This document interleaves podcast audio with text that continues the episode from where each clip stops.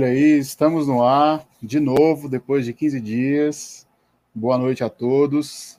Esse é o Clube dos Clássicos. Estamos fazendo o circuito de filmes é, nesse ano de 2021. Hoje o encontro é sobre o filme O Desprezo, do Jean-Luc Godard, um filme de 63, um filme da, do movimento aí do cinema, que é a Nouvelle Vague, né, a nova onda do cinema. Estou é, aqui hoje aqui com a Luciana, Ludmilla e Charles. Deu boa noite aí para o pessoal que está escutando a gente. Boa noite, pessoal. Pessoal, bem-vindos. Boa noite, boa noite. Então vamos lá, vamos lá, meu povo. Olha só, é, vamos seguir a mesma sistemática do encontro passado, né? Do, do encontro sobre o sétimo selo. Vamos trazer sempre aqui os, os trechos do filme para serem comentados.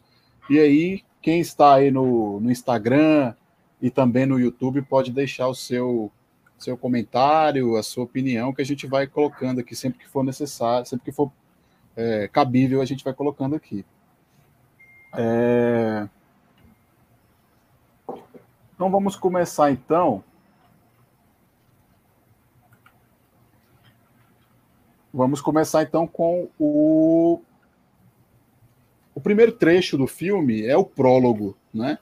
Eu, eu, eu, eu coloquei como prólogo do filme, né? É, que, que consiste esse prólogo, então? Vou colocar aqui a imagem para gente, né? Uh, o próprio Jean-Luc Godard, né? Ele vai dando os créditos do filme, né? Mostra uma câmera filmando né? A, a, uma, uma, a câmera grava uma, uma gravação que está acontecendo, né? É... E aí o Godard vai apresentando todas as pessoas que fazem parte do filme. E a gente tem aqui uma, uma ou seja, o cinema registrando o próprio papel do cinema, né? O cinema registrando o cinema, né? Então é, é esse é o nosso prólogo, né? E aí vem gravando que a câmera vem chegando perto aqui do, do espectador, né? Da outra câmera do nosso olho. E deixa eu só passar outra foto aqui. E aí a câmera foca aqui no, no, no espectador. E esse é o nosso prólogo, né? Então, vou abrir para os comentários. Então, quem quiser já está liberado. É, eu estou ansioso aqui para falar, então eu vou, vou roubar a cena para só um, um minutinho. É porque eu achei o filme fantástico, né? Eu acho que um uhum. filme que começa, é, eu acho que na segunda cena que o Bruno escolheu, ele começa dizendo que te amo de várias formas, inclusive é, te amo, ele coloca assim: te amo totalmente, eternamente e tragicamente. Então, quando eu ouço isso em relação ao amor, que o amor é trágico, eu fico muito contente, assim, porque você começa a fazer ligações com várias coisas que você leu. Por exemplo, o Vinícius de Moraes dizia no grande soneto dele que a solidão é o fim de quem vive. Né? Então, essa tragédia do amor, quer dizer, não há, não há nada mais trágico do, do você amar e ficar só, né? O filme ele coloca essa situação para gente. É, agora essa cena específica, ela me traz a ideia da metalinguagem, né? Então assim, a gente tá é o cinema falando do cinema, é, como bem Godard faz em várias situações, ele em alguma de algum em alguns momentos ele critica o que está sendo feito naquela época. Eu fui ler um pouquinho, me parece, inclusive, que a cena da, da Brigitte, ela não estaria nua. Ele não colocou, isso foi imposição do produtor. Talvez pelo apelo, o, o, o, pelo apelo público, né? Por venda de bilheteria, essas coisas. Então, é, eu faço relação a isso, então, né? A metalinguagem. Agora, quando essa câmera ela fecha esse início e ela joga para o espectador, aí eu tenho a sensação que ao invés de eu estar assistindo ao cinema, o cinema está me assistindo. Então, esse foi, para mim, o, o primeiro impacto. E isso é muito legal, porque, de certa forma, toda obra de arte é um espelhamento. O que eu vejo de bonito numa obra de arte é o conceito de bonito que está em mim, não na obra. Por isso que Deleuze dizia que o mundo é um texto. E por que, que é o mundo é o texto? O mundo é um texto porque quanto mais conhecimento eu tenho, mais facilidade eu tenho de ler e interpretar esse texto, que é o mundo. Então, essa cena, para mim, a inaugural é fantástica. Se o filme daí para frente desabasse, eu já ficaria com isso, que eu achei genial. É, com certeza que ó, a Thaís está participando aqui. Ela não está ao vivo aqui hoje com a gente, mas ela está aqui na live. Ó, ela falou exatamente isso, né? A questão da metalinguagem, né? Ou seja, cinema falando de cinema, né? Então, aí a participação aí da, da Thaisinha. Bom, e para além da metalinguagem, né? Que é o uhum. que salta aos olhos logo de cara, né? A primeira cena já é uma filmagem, mas é, esse espelhamento metalinguístico ele não para por aí. Porque no roteiro, inclusive o roteiro é metalinguagem pura, ele vai espelhar a sociedade, ele vai espelhar a arte, né, em si, a, a Odisseia, ele vai espelhar as relações humanas, né, e é, vai, vai ficar esse espelhamento um dentro do outro o filme inteiro. Inclusive nas cenas maiores, nas cenas grandes da, dos diálogos dos, dos personagens, né? Tem cenas compridas, né? Tem falas longas. E nessa, essas falas refletem justamente a, a vivência, né? Do, por exemplo, do casal, né?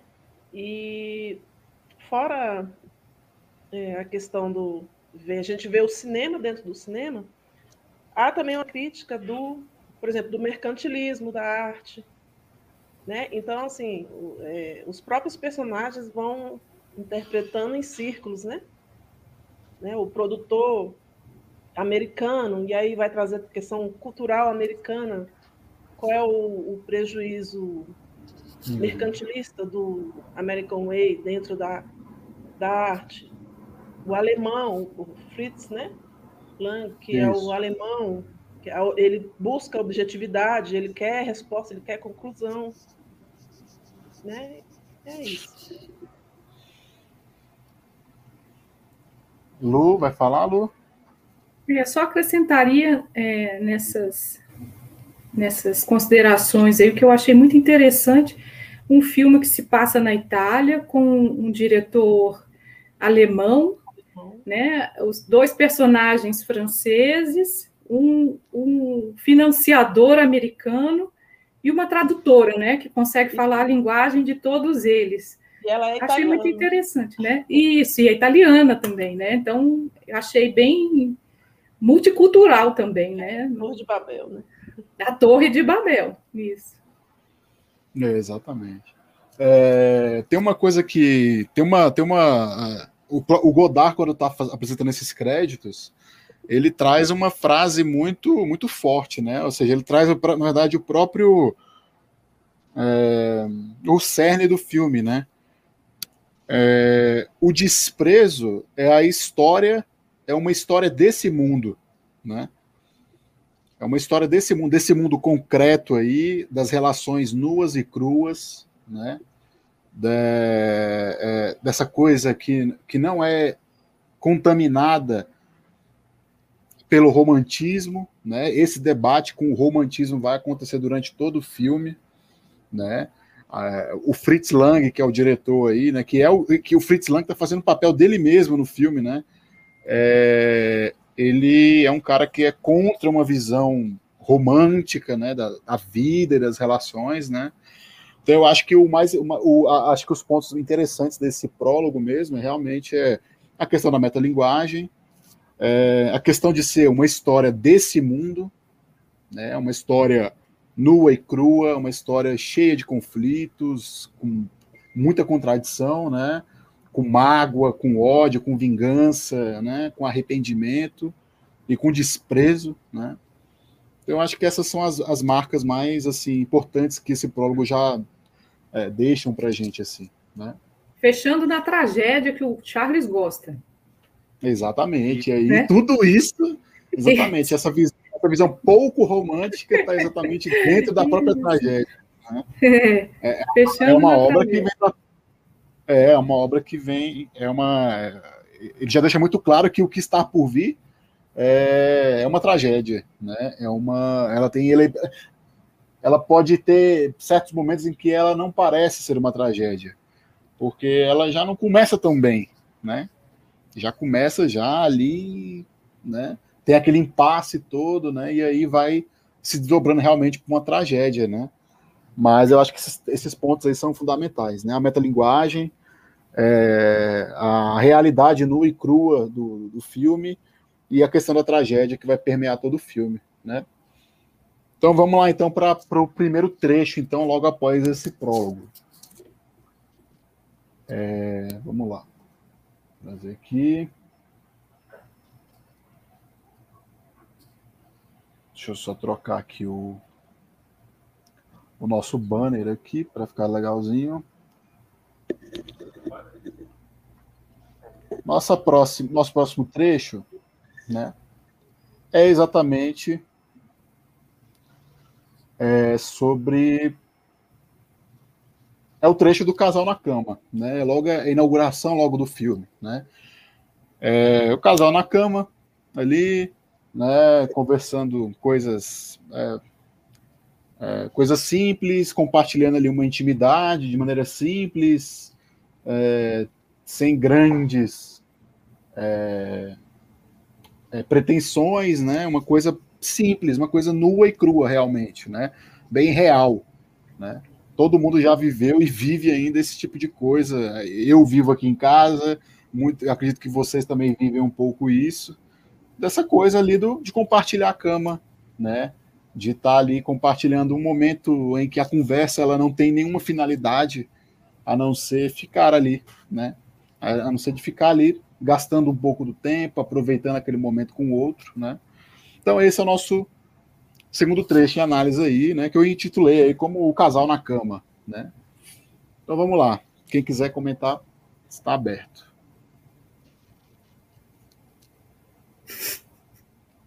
Bom, vou falar, hein? Eu não posso pode falar. Ah, pode falar. A gente está aqui para isso, né? É, essa cena ela me trouxe assim uma certa fragilidade no par romântico, é, onde a Camille, é, personagem da Brigitte, ela pergunta se ele gosta de várias partes do corpo dela, né? E isso me parece uma uma carência, ela precisa dessa dessa afirmação. É, então isso traz à tona a fragilidade também do relacionamento. Que mais para frente é, eu quero quero pontuar algo do inconsciente, mas não agora. Agora eu fico com a ideia de que ali na verdade ela está necessitando do, do eu te amo, né? Ela precisa disso. Então eu fiquei pensando que num passado não muito distante é, as pessoas conseguiam, de alguma forma, dizer ou explicar por que, que ama a outra. Então, amava por conta da herança, amava porque a outra pessoa deu filhos para ela, trouxe segurança. Então, tinha, ele tinha como justificar porque eu te amo.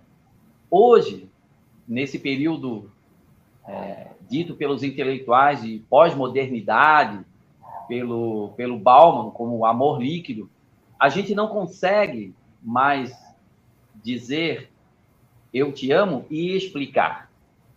Então, me parece que o contexto desse filme, ambos, eles não sabem exatamente por que amam um ao outro, esse par romântico.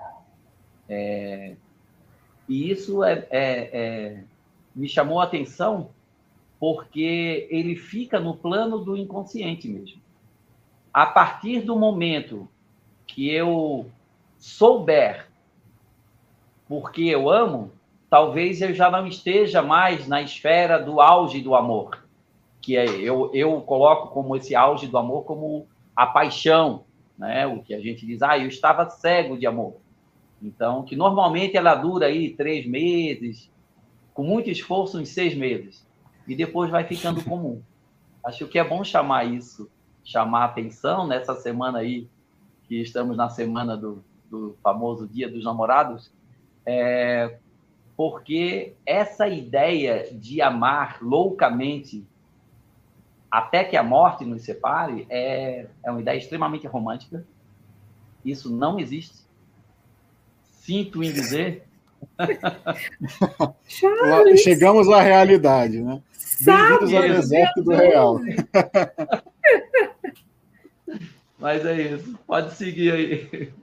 Oh, mas olha, vou falar uma coisa para vocês. Não foi proposital, viu? Colocar bem na semana do Dia dos Namorados isso. Viu? Foi, foi uma, uma coincidência, assim. É, é, é, é, como posso falar? Uma, uma coincidência assim, quase que astral essa daí.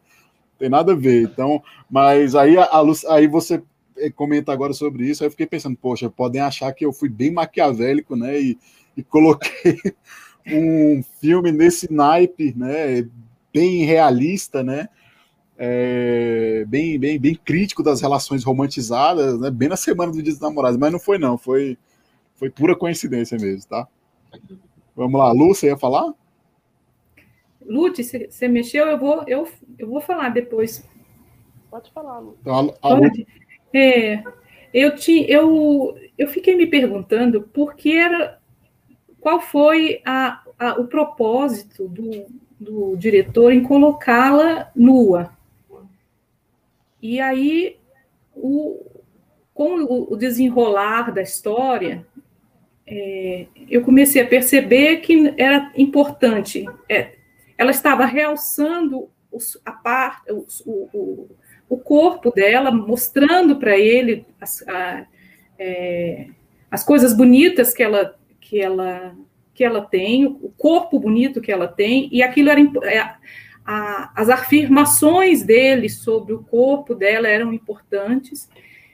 E com o desenrolar, a gente percebe que é justamente em torno da, da, do material, né, do corpo dela, que tudo se desenrola. Porque o outro diretor, o, o financiador americano, ele se interessa pelo corpo dela. E e aí a gente percebe a fragilidade, né? Que ele, ele começou com a fragilidade, trazendo o corpo, trazendo a carência, trazendo a, a, aquele diálogo assim, tranquilo, rotineiro entre o casal, mas ao mesmo tempo bem ficcionado na história do corpo, da matéria, né, da, da, do primeiro encontro que você tem com, ou aquilo que você quer expor. Não tem nada além dela ali, a não ser o corpo. A, a nudez ali, a nudez ali, ela na, na primeira, logo nas primeiras cenas, demonstra que tudo, tudo que ela tem para oferecer está ali. Ela está. Isso. Né? Ela está livre, ela está entregue. Mas é também a crítica grande, né? Godard usa essa nudez para uhum. desnudar na cara da gente que é isso aí. Além disso. É, o tal do mercantilismo, da venda, passa Sim. por isso, né? Despropositadamente, ela podia estar vestida, né? Mas a, a nudez tem que estar presente ali, né? Também é um dos elementos, né? O, é. E o produto, né? É, é uma das moedas daquela arte, arte cinematográfica, é aquela nudez ali o tempo todo, precisando ou não, né? E se você prestar atenção, se ela tivesse vestida ali, e nada faria diferença. Ou se os dois estivessem nus também, uhum. né? Nada faria, não faria diferença no diálogo, mas, mas o que se pretende vender ali, o que se pretendia vender, né? Isso é uma crítica, não, não foi por acaso, né? é uma crítica é o corpo dela que está à venda ali, né? Isso. É um simbolismo Exato. bem dentro dessa metalinguagem que ele pretendeu, né? Exatamente. É esse elemento do é, ela é o, é o, componente rentável ali do filme, né? É uma é a mercadoria, né? Faz parte Sim. da mercadoria enquanto filme aquele corpo, né? E ela é uma grande uma grande musa, uma grande diva, né? Do, do cinema, né? Tava no auge da, da, da sua da sua juventude, né? E, e esse elemento do, do mercantil é muito muito forte mesmo, realmente. Eu a minha leitura, assim, na verdade, esse filme, eu tentei, pelo teor do filme, quando começou ele assim, já na, nessa, primeira, nessa primeira cena da cama, o prólogo, né? Eu pensei assim, eu falei, eu não, eu vou, eu vou tentar fazer uma, uma comentar, vou tentar fazer comentários mais próximos assim da minha realidade, é, sem dar muita, colocar muito repertório para não pesar tanto a minha, a minha análise, porque o filme ele é tão, tão assim, ele, ele, ele propõe tantas, ele, ele joga tanta coisa na nossa cara que a gente acaba é, que eu acabei fazendo da, da, da, da, minha leitura uma leitura muito pessoal mesmo, né? É, deixa eu colocar só um outro pedaço aqui dessa, desse trecho que é que eu não, que eu, que eu não mostrei para vocês que é que tem é, além da cena, é porque vocês não sei se vocês perceberam que a luz vai mudando, né? A iluminação vai uhum. mudando uhum. nessa cena, né? Ou seja, aqui ele tá, tava ali mais mais escuro, né? Possivelmente era ali no final da tarde, início da noite, ou talvez uma madrugada, né? Não se sabe. E logo em seguida aqui a, a luz muda novamente, a câmera começa a percorrer o corpo dela e aí troca logo de, de, de cena, né? É, a minha leitura, assim, o meu comentário sobre esse trecho, eu concordo completamente com tudo que vocês falaram aí. Completamente. E a minha leitura, meu comentário é simplesmente isso. Essa, esse trecho diz o seguinte: dois corpos e palavras. Só isso. São dois corpos ali e palavras. Né? É nu e cru, realmente, né? A coisa corpórea aquilo que é, é, a palavra com a sua substância, os corpos com a sua substância, e ali, né? Nada, a, a conversa, ela, é, ela tem, é claro, tem, ela tem um encaminhamento que tem tudo a ver com o enredo do filme, que é sobre o desprezo, se ela, se ele realmente a ama, eles declarando o amor um ao o amor confuso um ao outro.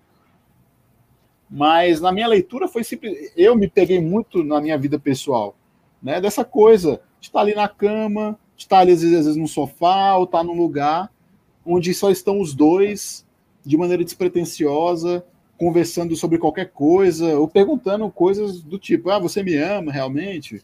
Né? Eu te amo. Ah, você gosta de mim? Você gosta do meu cabelo? Você gosta da, da minha voz? Você gosta do meu beijo? Né? Então, assim, eu quando, quando eu vi isso, eu pensei muito na minha vida pessoal, né? E aí eu pensei, não, eu, eu, eu poderia comentar mil coisas, né? sobre é, esse trecho, mas eu falei, não, eu vou ficar realmente no pão, pão, queijo, queijo mesmo. Dois corpos e palavras, né? Palavras atravessando os corpos e esses corpos ali em contato, sem nenhuma finalidade específica, sem nenhuma, nenhuma tensão muito grande no ar. Então, essa coisa bem concreta mesmo, né? Bem, é, é, vamos dizer assim, um pouco. É, uma, uma, é, acho que é a única. Se, se, se, a gente for parar para pensar, talvez seja a única cena de, de tranquilidade do filme, né? Serenidade. Os dois estão ali, um com o outro, não precisa de mais nada, né? A Brigitte, ela não precisa de mais nada naquela cena. Né? A Camille, né? A, Camille, a, a, a personagem Camille não precisa de mais nada. Ela só precisa estar com o corpo e com as palavras do, do, do seu amado. Né? Não, não, ela não tem necessidade nem mesmo de roupas. Né? Então, o que, o que ela quer é somente estar ali, né, compartilhando aquele calor, compartilhando palavras e, e, e ideias e carinhos e, e, afetos, sem, né, aquela coisa, aquela, é exatamente aquela percepção de amor que a gente que, que, que se tem por aí, né, que, que, que, a gente acaba querendo na nossa vida vivendo também, porque todos nós já é, tivemos paixões, né, é, nos apaixonamos pela primeira vez, e a gente se apaixona e ama sem qualquer finalidade, sem, é, é só o ato em si ele se justifica, né? De estar ali. Você não se, não, não se interessa com a da classe social, cor da pele, ou até mesmo o, o gênero da pessoa, né? A depender da, da pessoa. A paixão, aquele amor inicial ali, ele, ele não tem nenhuma finalidade em si, né? Ele, ele, ele, ele, é, ele é perfeito em si mesmo, né? E aí a Camila ali, e ele também tá ali, também de maneira despretensiosa, não? Eu acho que acho que essa, esse é o, acho que talvez essa é, o, essa é a única cena de tranquilidade do filme, de tranquilidade no amor ainda, né? Então eu queria trazer só esse meu comentário mesmo sobre, sobre isso, porque eu não, eu não queria trazer nada mais mais profundo, até porque eu não fiz pesquisa sobre o filme, eu não, eu não me interesso em fazer isso, de pesquisar sobre. Eu só pesquiso o seguinte: que ano que foi, quem é o, quem é o diretor e quem está no elenco. Pronto. Eu não gosto de ir atrás de mais nada para não para não afetar a minha, própria experiência estética e psicológica do filme, né? Então eu na hora que eu que eu vi essa cena eu me senti muito bem, né? Assim, claro tem um desconforto nela, mas eu me senti muito bem. Assim, eu eu, eu me vi naquela cena ali, eu me vi colocando no lugar dele. Ele às vezes eu me coloquei no lugar dela, né? Eu já estive no lugar dela, né? Eu acho que todo mundo, na, nós aqui já com mais de 30 anos né, de, de vida, possivelmente já passamos pelos dois lados aí da, da, dessa relação ali, né? Desse momento, pelo menos específico, né? Não da relação como um todo, mas desse momento específico de ou estar ali no lugar dele, né? Ou estar ali no lugar dela, né? Querendo um pouco de atenção, né? Então eu acho que é, eu acho que eu, eu queria trazer esse comentário bem, bem pessoal e bem, bem cru, realmente. Do... Eles ali compartilham intimidade, né? Exatamente. É bonito do relacionamento porque é bem simples, é bem direto.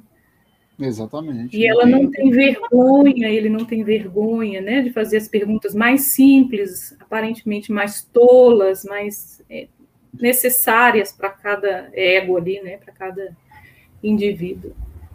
Exatamente. Então é, é, é, é, o trecho realmente da intimidade do casal, né? Dessa intimidade realmente corpórea, apaixonada, né? Sim. Eu, então vamos lá, vejo... então vamos para o próximo trecho, então? Ah, o Charles quer falar? Não, só, só, só um minutinho. É... Eu vejo nessa cena também a ilustração do que foi dito é, um pouquinho antes quando ele fala né, que o cinema substitui a nossa visão por um mundo mais em harmonia com nossos desejos. Então, essa cena, ela é o desejo da harmonia. Então, ela fecha Exato. tanto no filme como né, em nossa própria vida. Então, assim, é, é, a imagem foi muito bem colocada. Né? Ela, ela casa exatamente com a ideia do... Essa frase é do André Bazin, se eu não me engano, acho que é o pronuncia assim, né? Isso, Bazin. Isso. É, é, então, eu, eu vejo ela exemplar, assim, realmente. É, exatamente. Com o pensamento, né? E é bom para começar o filme assim, né? Uma, é, um, é uma uhum. paisagem bonita, né? Não Vendo pelo, aquela lindeza. É, não só pelo corpo escultural dela, mas pela harmonia mesmo do casal. É bom, né? uhum. né? É bom a gente ver isso. É leve, né? E o bacana de a gente ver isso, já que a palavra desejo está aí, é, que é exatamente é o desejo. Então, é, eu não sei quem está assistindo o filme, ninguém sabe, mas às vezes são pessoas que já passaram por isso e estão num momento né, de extremo conflito. Então, o desejo de ter de novo essa harmonia. Né? Achei a cena perfeita. Ah, sim, não. É, esse, esse elemento que você trouxe aí do, do André Bazin, né, que ele traz lá no prólogo, né? Ele fala lá que uhum. o cinema, ele faz isso, substitui né, essa visão. É, o Bazan, o Bazan, ele é um dos. É porque o, o, esses caras aí da, da Nouvelle Vague, eles são.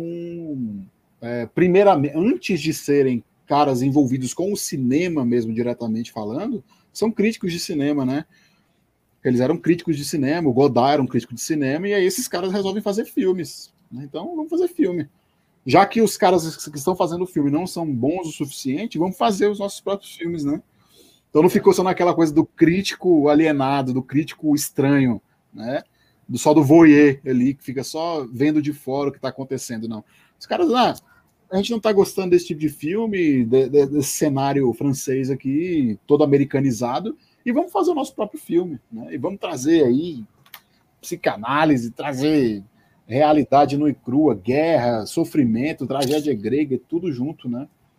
Então eu acho que seu comentário aí, Charles, foi para a gente realmente arredondar aí esses dois primeiros trechos do filme, né? Então vamos para o próximo. Esse já esse, esse trecho agora, ele é um trecho que a gente já estava que a gente já estava cantando a pedra aqui já desde o começo, que é exatamente sobre eu intitulei aí esse trecho, essa cena, né, como aí o, o, o idioma do americano, o idioma do norte-americano, né? Exatamente essa frase que, que, eu, que eu dei esse print aí do filme é muito clara, né? Quando eu ouço a palavra cultura, eu puxo o talão de cheques, né? Então, isso daí eu acho que. E lá atrás tem uma frase lá também que, que, que é do, de um dos criadores do cinema, lá, o, dos irmãos Lumière lá. Mas é esse, esse é o nosso trecho aí, né? O, o idioma do americano. Então eu deixo aberto para vocês aí comentarem, ou se quiserem, a gente pode passar para frente também. Vamos lá. É, é, é, como eu tinha falado anteriormente, né? O, o, a crítica ao mercantilismo interferindo na arte, interferindo na inspiração, inclusive, né? Ver todo o questionamento do apartamento de dinheiro, da bloqueio criativo, de, é, tudo em torno do dinheiro. Não, mas gente, eu, eu preciso de dinheiro para para viver, né? Então isso aí é bem essa crítica mesmo. É, eu é, vejo... Sim.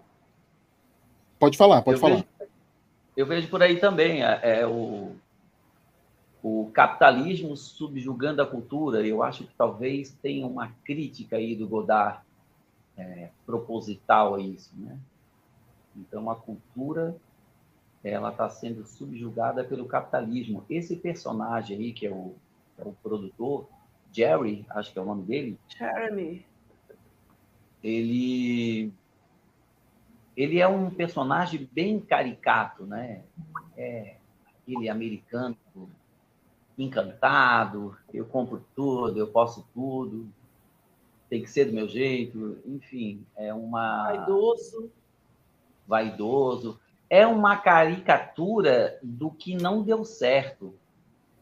É, eu vejo assim, por isso que a cultura para ele, nessa frase, eu estou me referindo à frase, no caso, escolhida pelo Godard, mas no enredo aí caracteriza muito isso. Assim. É, acho que o, o que não deu certo no capitalismo está personificado nesse personagem. Exatamente. Aí o Godard, né, é, com essa crítica dele, lá na frente, lá ele vai colocar um elemento interessante, né? O nosso o, o Paul, né, o Paul, o Paulo aí, o nosso Paulo, o, o, o, o Paul, né?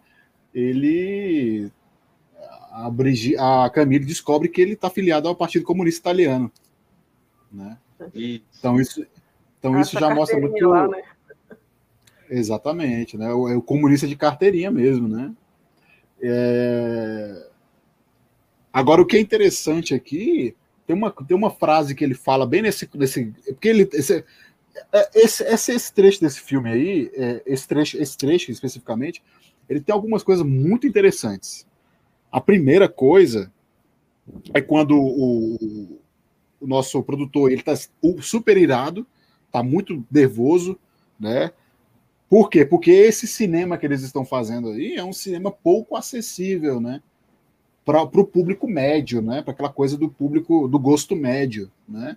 Então não é um enlatado americano como ele está acostumado a ver lá nos Estados Unidos. É um filme reflexivo, é um filme, né? É, o diretor é um autor, ele é um cara que escreve. O, o cara está escrevendo o roteiro, o cara é um, é um roteirista de teatro. O Fritz Lang é um cara super importante do cinema, um cara que é, é, revolucionou a maneira de fazer cinema, é um dos grandes patriarcas do cinema. Mas aí o que é interessante é que quando ele fica muito nervoso, ele joga lá tudo pro alto lá e a, é, tudo, os rolos do cinema caem todos no chão lá, do filme cai tudo no chão. Ele fala o seguinte: o Fritz Lang fala que não deu print exatamente nesse momento, porque é muita coisa para pegar, né? Ele fala: olha, é isso mesmo. É isso. O Fritz Lang fala para ele: é isso mesmo que eu estou esperando de você. Faça isso mesmo, né? O Fritz Lang já está dando já exatamente o anúncio da tragédia. O anúncio da tragédia. Ou seja, a gente precisa que você compre a ideia do que, que é uma tragédia, do que, que é uma, uma história é, na qual as pessoas, é, mesmo tendo livre-arbítrio, tendo. Elas ficam reféns de situações e de, e de relações que elas não conseguem lidar e elas se revoltam e cometem barbaridades e crimes e, e se apaixonam e né? Então o Fritz Lang ele deixa muito claro essa visão grega dele, né? Ou seja, não é exatamente isso. Fale mais, faça mais disso para ele entender o espírito grego, né? É esse o espírito grego que ele está querendo do, do, do produtor, do produtor claramente financiar uma obra realmente grega, né? Porque eles estão querendo fazer ali uma obra grega, né? Eu acho que isso, esse ponto é muito interessante. Eu, eu me peguei nisso daí agora, de ontem para hoje, que eu, eu me lembrei, me deu flash na cabeça. Na, na hora eu não anotei isso, mas me deu esse flash na, na, na mente aí. Eu tive que trazer para vocês aqui, senão eu ia. Eu acho que é interessante, que já que o, a, claro, toda a pauta do filme é girando em torno da tragédia, acho que seria legal, né? A gente fazer isso. Então, podemos ir para o próximo trecho, então? Beleza? Querem completar alguma coisa, arredondar alguma coisinha, ou podemos ir para o próximo? Tá, aqui só, só um minutinho.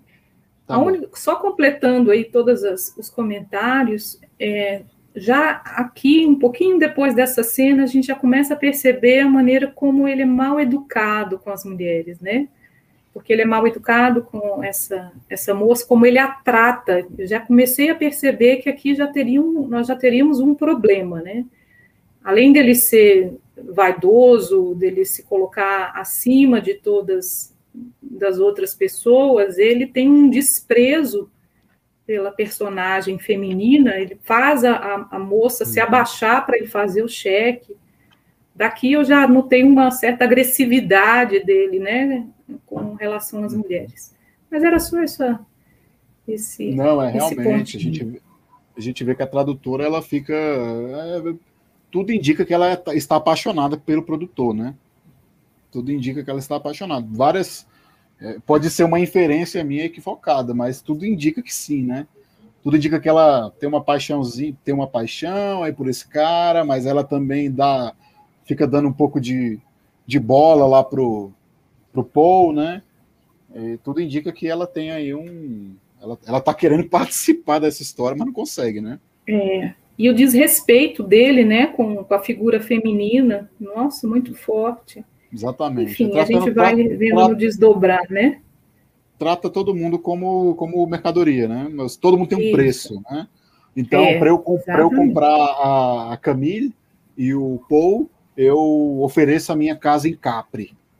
Né? Não, uma, uma, um conjunto de ilhas gregas, de ilhas italianas ali, um negócio deslumbrante, um negócio maravilhoso, na Sicília ali, ali perto da Sicília.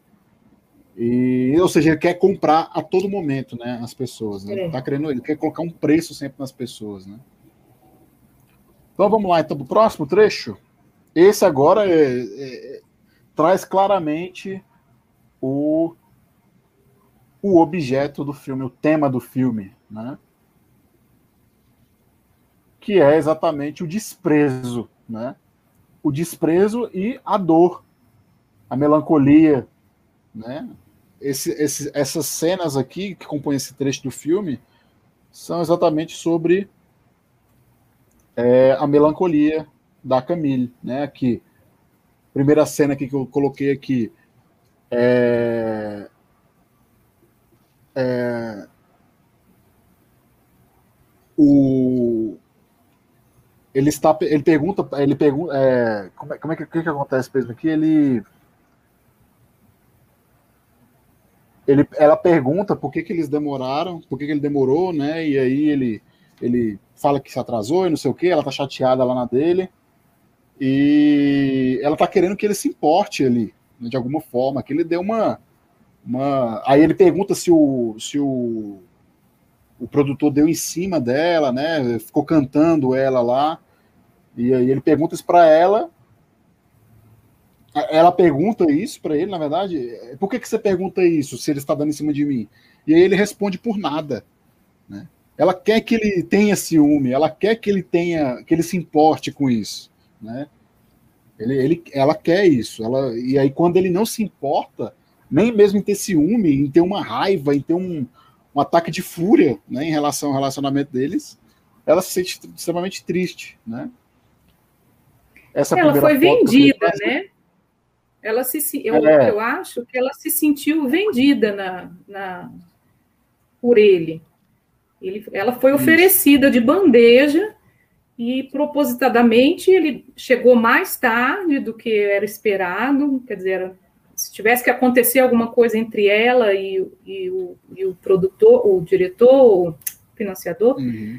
é, ele estava achando normal, deixou a coisa acontecer. Nessa hora, logo que ele chega, que, que ela está andando, é, me causou dúvida se ela tinha sido violentada. Mas acho que a violência dela foi muito maior, né? Foi uma violência emocional, não foi física. Depois a gente percebe Isso. que não foi física.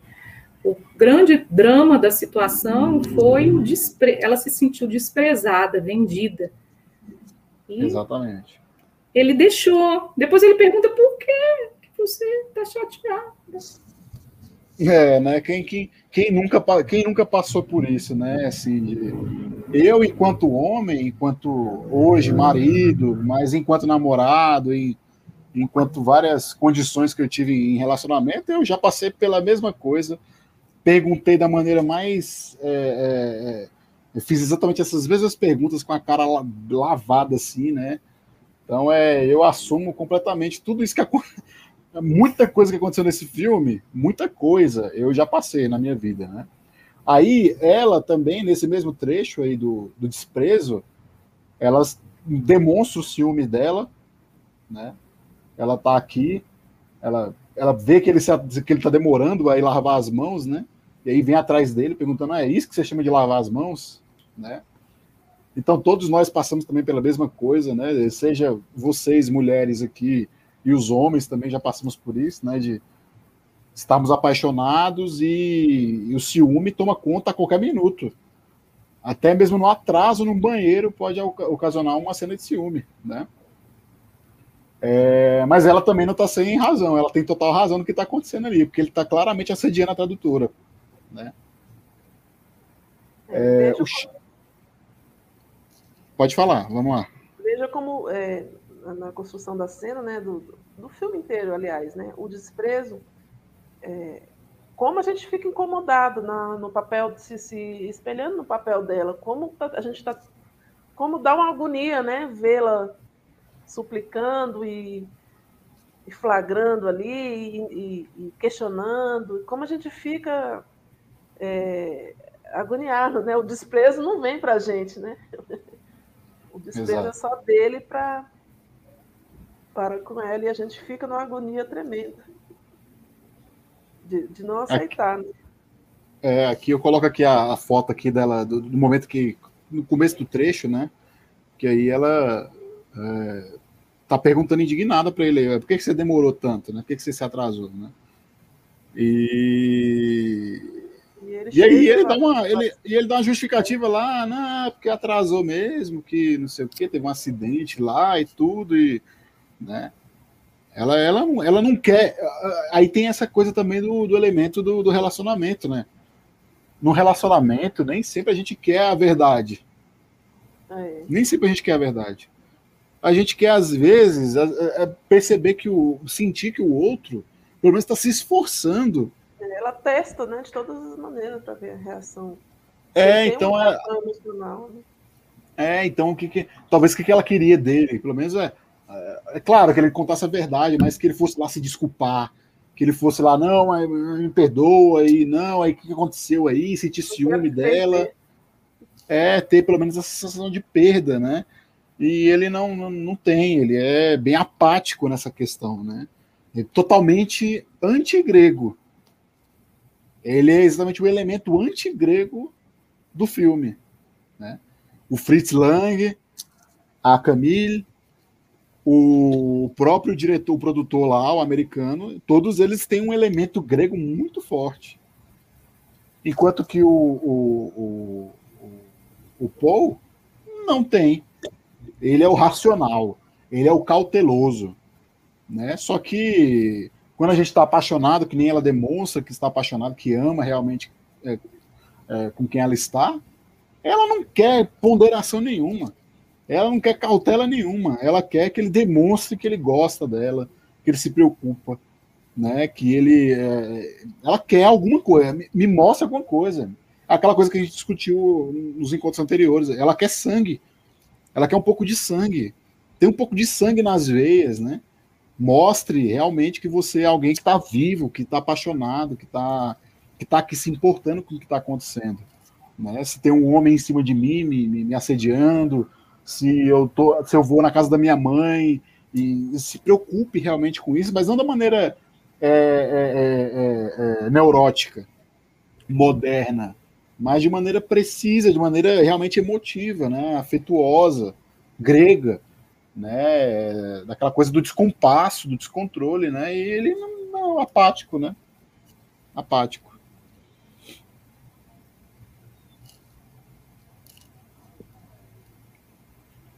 Querem arredondar alguma coisa, o Charles ele deu uma sumidinha aqui da nossa live aqui, mas deve estar tá voltando, deve ter acontecido alguma coisa lá com ele.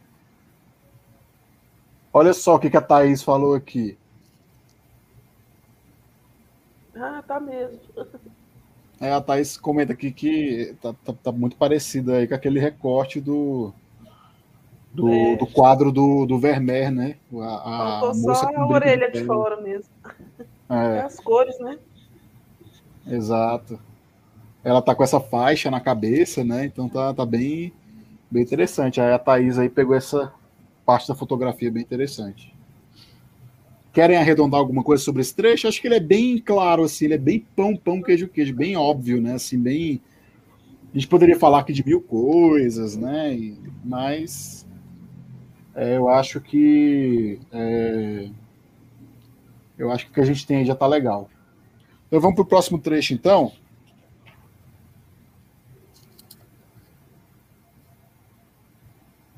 Vamos lá.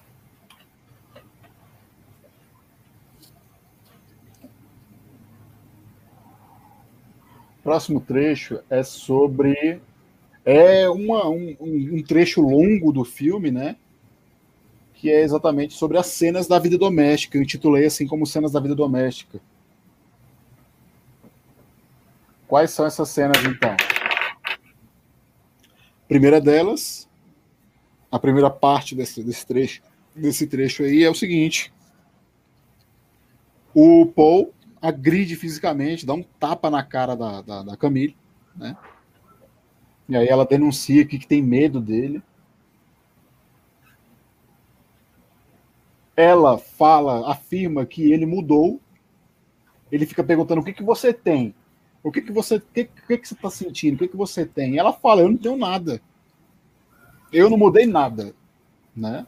Quem mudou foi você, né? Aqui ela né, nesse nesse nesse nessa outra tomada, nessa outra tomada aqui, ela ela fala exatamente uma coisa que eu trouxe lá no comecinho. Para ela não interessa se ele é rico, famoso, é, ilustre, se ele é o melhor escritor do mundo, se ele é o cara mais inteligente do mundo. Para ela pouco importa. Para ela só importa que ela, aí ela lembra né, da cena do passado, aí o romantismo está muito aqui, dessa volta de um, para um passado que não existe mais. O romantismo tem muito disso, de voltar a um passado que já não existe. E aí ela fala, ó, quando a gente era quando a gente não tinha dinheiro, quando as coisas eram muito mais simples, paupérrimas, né? É, quando as relações sociais que você tinha e que eu tinha com as pessoas eram muito mais simples, tudo ia bem. Tudo ia bem, né?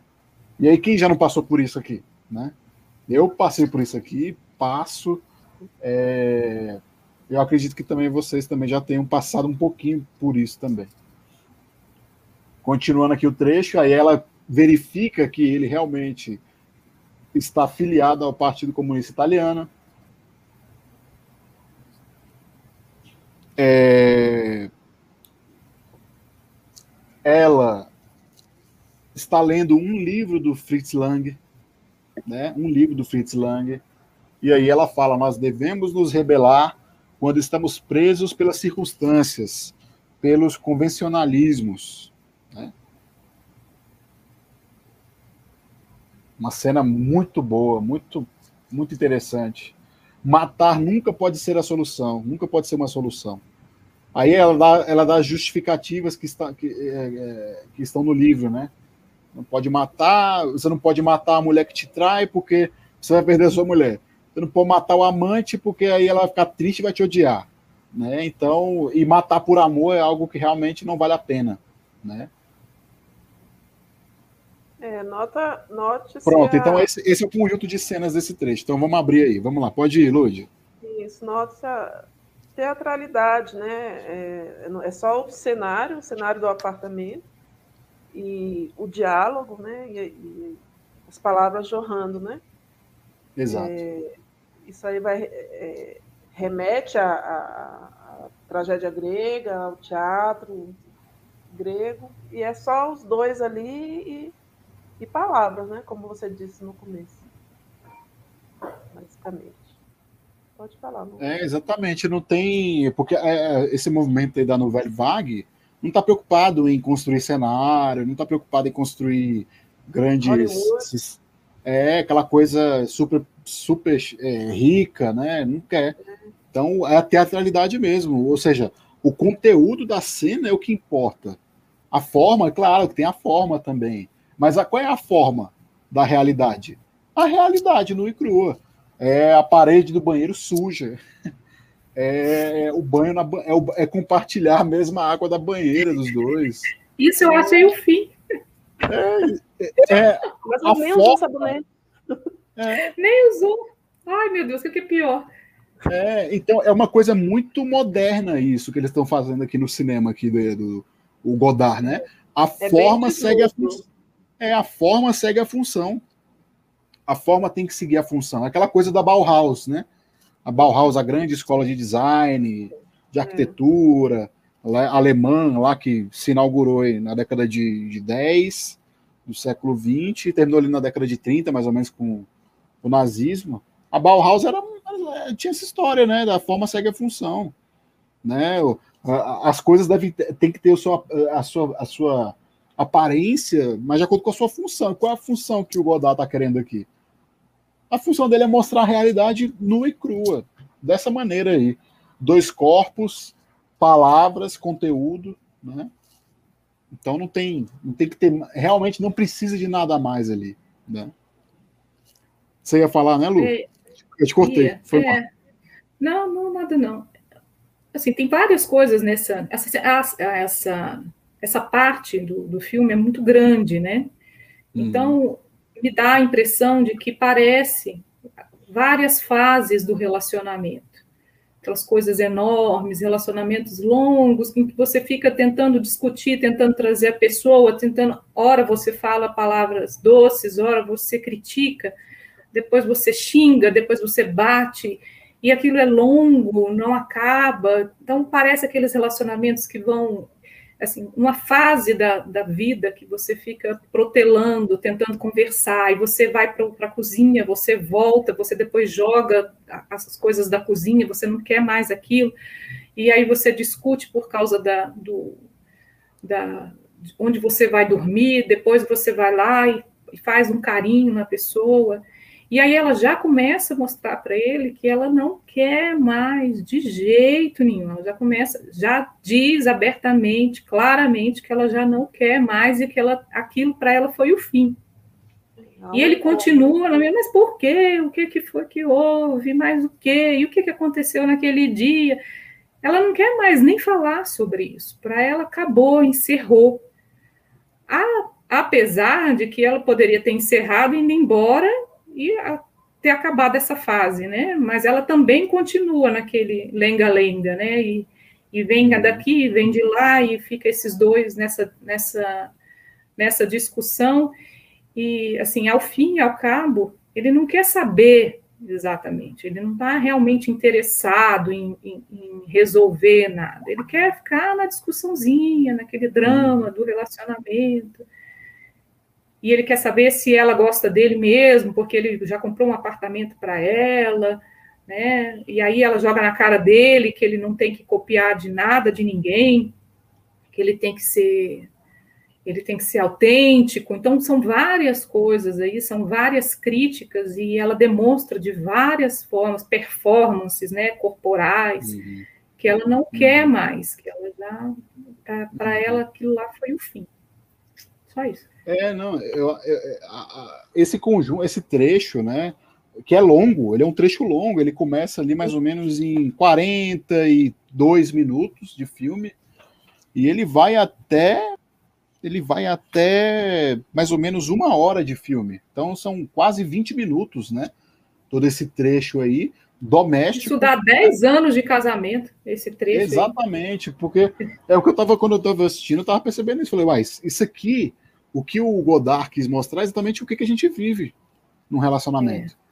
É. Essa coisa de quero estar perto, né? Quero estar uhum. tão perto, quero, quero, quero fazer sexo com a pessoa, quero estar amando a pessoa, quero estar compartilhando o momento mais íntimo possível com ela, mas logo eu me incomodo, aí eu me lembro de uma coisa do passado, aí eu me lembro de um comportamento hostil da pessoa, aí eu já fico com raiva, não quero mais dormir junto, né? Então eu acho que todos nós passamos e, e, e, e é, passamos do passado e, estamos, e passamos um pouco ainda no presente. Ainda mais nessa época de pandemia, que tá todo mundo dentro de casa, né? Uma hora ou outra, uma hora ou outra, esse fio desencapado encosta um no outro aí e causa um, o embaraço, né? E aí, o que, que a gente tem aqui? Vou, assim, vou só colocar aqui um pouco do que a gente. É, do que eu, desse trecho. Então, a gente tem o, ela apanhando do marido, não é uma coisa absurda. Então, aí já traz à tona a questão do, da temática dos relacionamentos tóxicos, né? Então, a gente está vivendo a, a, época da exposição e da denúncia de relacionamentos tóxicos, né? De homens que. Do, do machismo, né? Do, do, do patriarcado se colocando acima das mulheres e dos desejos das mulheres e da, e, e, e da, da, da, condição de igualdade de homem e mulher. Então, o relacionamento tóxico ele é claramente um, um, um fenômeno do machismo, né, do patriarcado, né, dessa coisa realmente é, misógina. Né? É... A questão do Partido Comunista quando ele é um cara que já está se envolvendo com um monte de coisa de cinema, ela, ela, ela fica, ela está indignada com isso um pouco, né, porque isso transformou muito a vida dele. E a questão do Partido Comunista é mais um empecilho, é mais uma barreira no relacionamento, né? Quem nunca passou por isso aqui, né? Eu, enquanto marido, já passei por isso, já coloquei mil tarefas, mil coisas na minha frente, na frente do meu relacionamento, me prejudiquei e aí foi quando eu comecei a fazer o quê? Pegar leve, né? Uma coisa que ela tá querendo dele, pegue leve, seja mais suave nas coisas, tente repensar um pouco as suas coisas, porque você está colocando um monte de coisa na nossa frente. Ela não está indignada porque ele vai para o Partido Comunista Italiano, não está nem aí para isso. Ela não está nem aí para isso. Ela está se preocupando com o seguinte: tem mais uma barreira, tem mais um obstáculo para o nosso amor se concretizar. Ou pelo menos para nossa relação né, é que conjugal perdurar mais algum tempo. Né? Então, o Partido Comunista é mais um entrave nesse caminho. É... Um Pronto, pode, pode falar. Tá, não, falar. não, só rapidinho, só vou dar um recado do Charles, que ele disse que hum. faltou luz na casa dele, por isso que ele saiu. Ele não está conseguindo gente. retornar à internet. assim que ele conseguir, então, aí ele, ele retorna. Aí ele pode comentar o que ele quiser, que ele, o que ele achar pertinente, ele pode comentar, tranquilo. É, e aí, um ponto que eu queria chamar a atenção é exatamente sobre esse diálogo aí no, na banheira, né? O que tem ali é o seguinte: primeiro, ela está lendo lá que o crime passional não serve para nada, né? Não serve para nada. Então, é... o, qual é a visão do Fritz Lang que ela está lendo ali? Então, é uma visão antirromântica. É uma visão antirromântica, né? É... Porque qual, qual o romantismo que está? Porque qual é a ideia de Grécia que nós temos? Nós temos duas ideias de Grécia muito fortes né, no mundo, no mundo aí do pensamento. Nós temos uma ideia do século XVIII, do século XIX sobre a Grécia. Qual é essa visão? A visão romântica da Grécia. Aqueles, a Luciana deve lembrar, a gente leu o Hölderlin, né? O Hölderlin, lá na, no Eremita, na Grécia, ele é aquela, aquela coisa apoteótica da Grécia. Eu, um alemão na Grécia está voltando para sua para sua terra mãe, para sua para sua para sua origem fundamental que é a Grécia, na qual as pessoas eram eram eram racionais, eram eram pessoas que cultivavam a alma, as virtudes, o intelecto, a matemática, a filosofia, viviam de maneira é, em harmonia com a natureza, né? Essa é uma visão muito romântica da Grécia do século XVIII, do século XIX, né, dos caras que estão traduzindo do grego para o alemão, Platão, Aristóteles, traduzindo todas as peças gregas, né?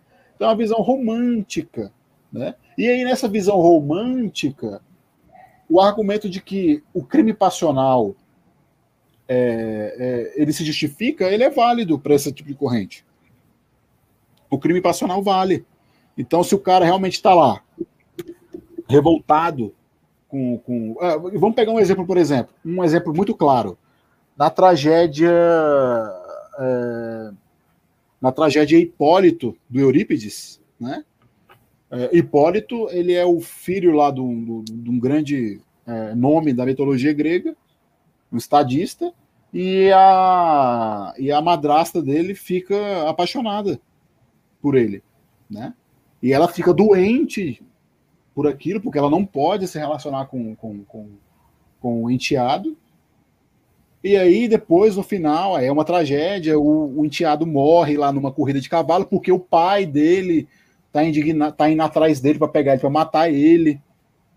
Né?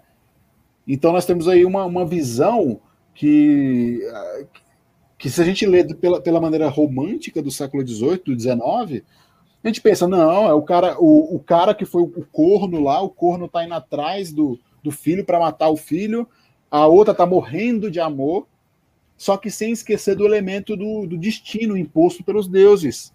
Ela tá vivendo ali uma, uma, uma, uma ela tá vivendo ali uma, uma questão imposta pelos deuses, a madrasta.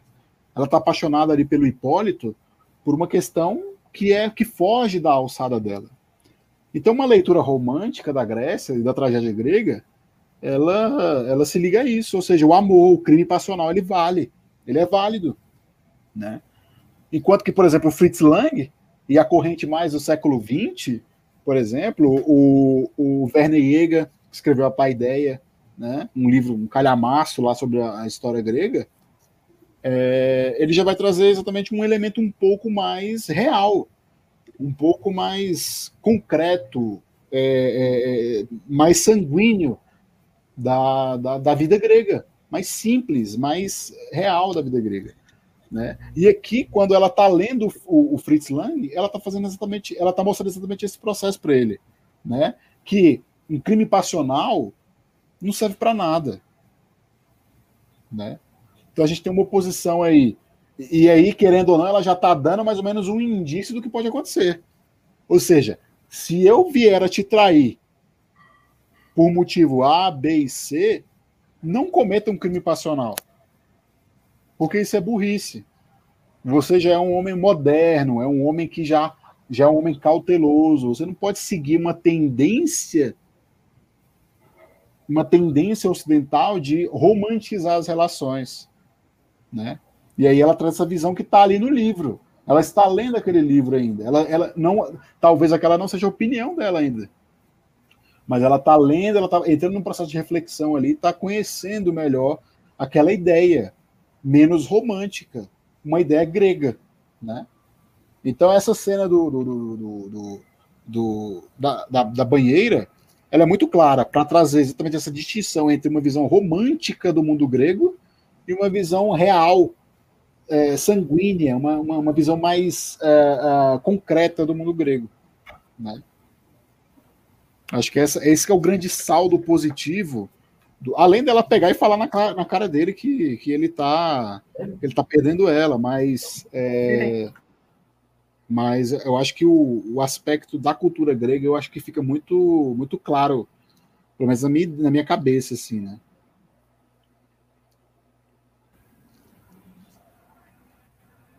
Prontinho, então, querem completar Sim, alguma coisa? Querem arredondar? Não, você não. já deu toda uma, uma, uma, uma aula eu, de. Eu, é, eu, não queria falar muito, né? Mas Estava anotado uma aqui. Aula, uma aula. É. Fantástico, fantástico. Então é isso. Diria então, amiga que... Mimi, fantástico. fantástico. Fantástico. Então, eu só queria deixar claro isso aí, porque talvez é, vocês não tenham percebido isso, né? Uhum. É... Então são duas visões de mundo grego muito diferentes que estão durante todo o filme. Porque esse é o grande debate do filme também, né? Além do desprezo e das reações ao desprezo, é uma visão sobre o mundo grego, né? Sobre o mundo grego. Então vamos lá, vamos para o próximo trecho, então. O próximo trecho é exatamente sobre sobre um elemento do cinema, um elemento da vida real.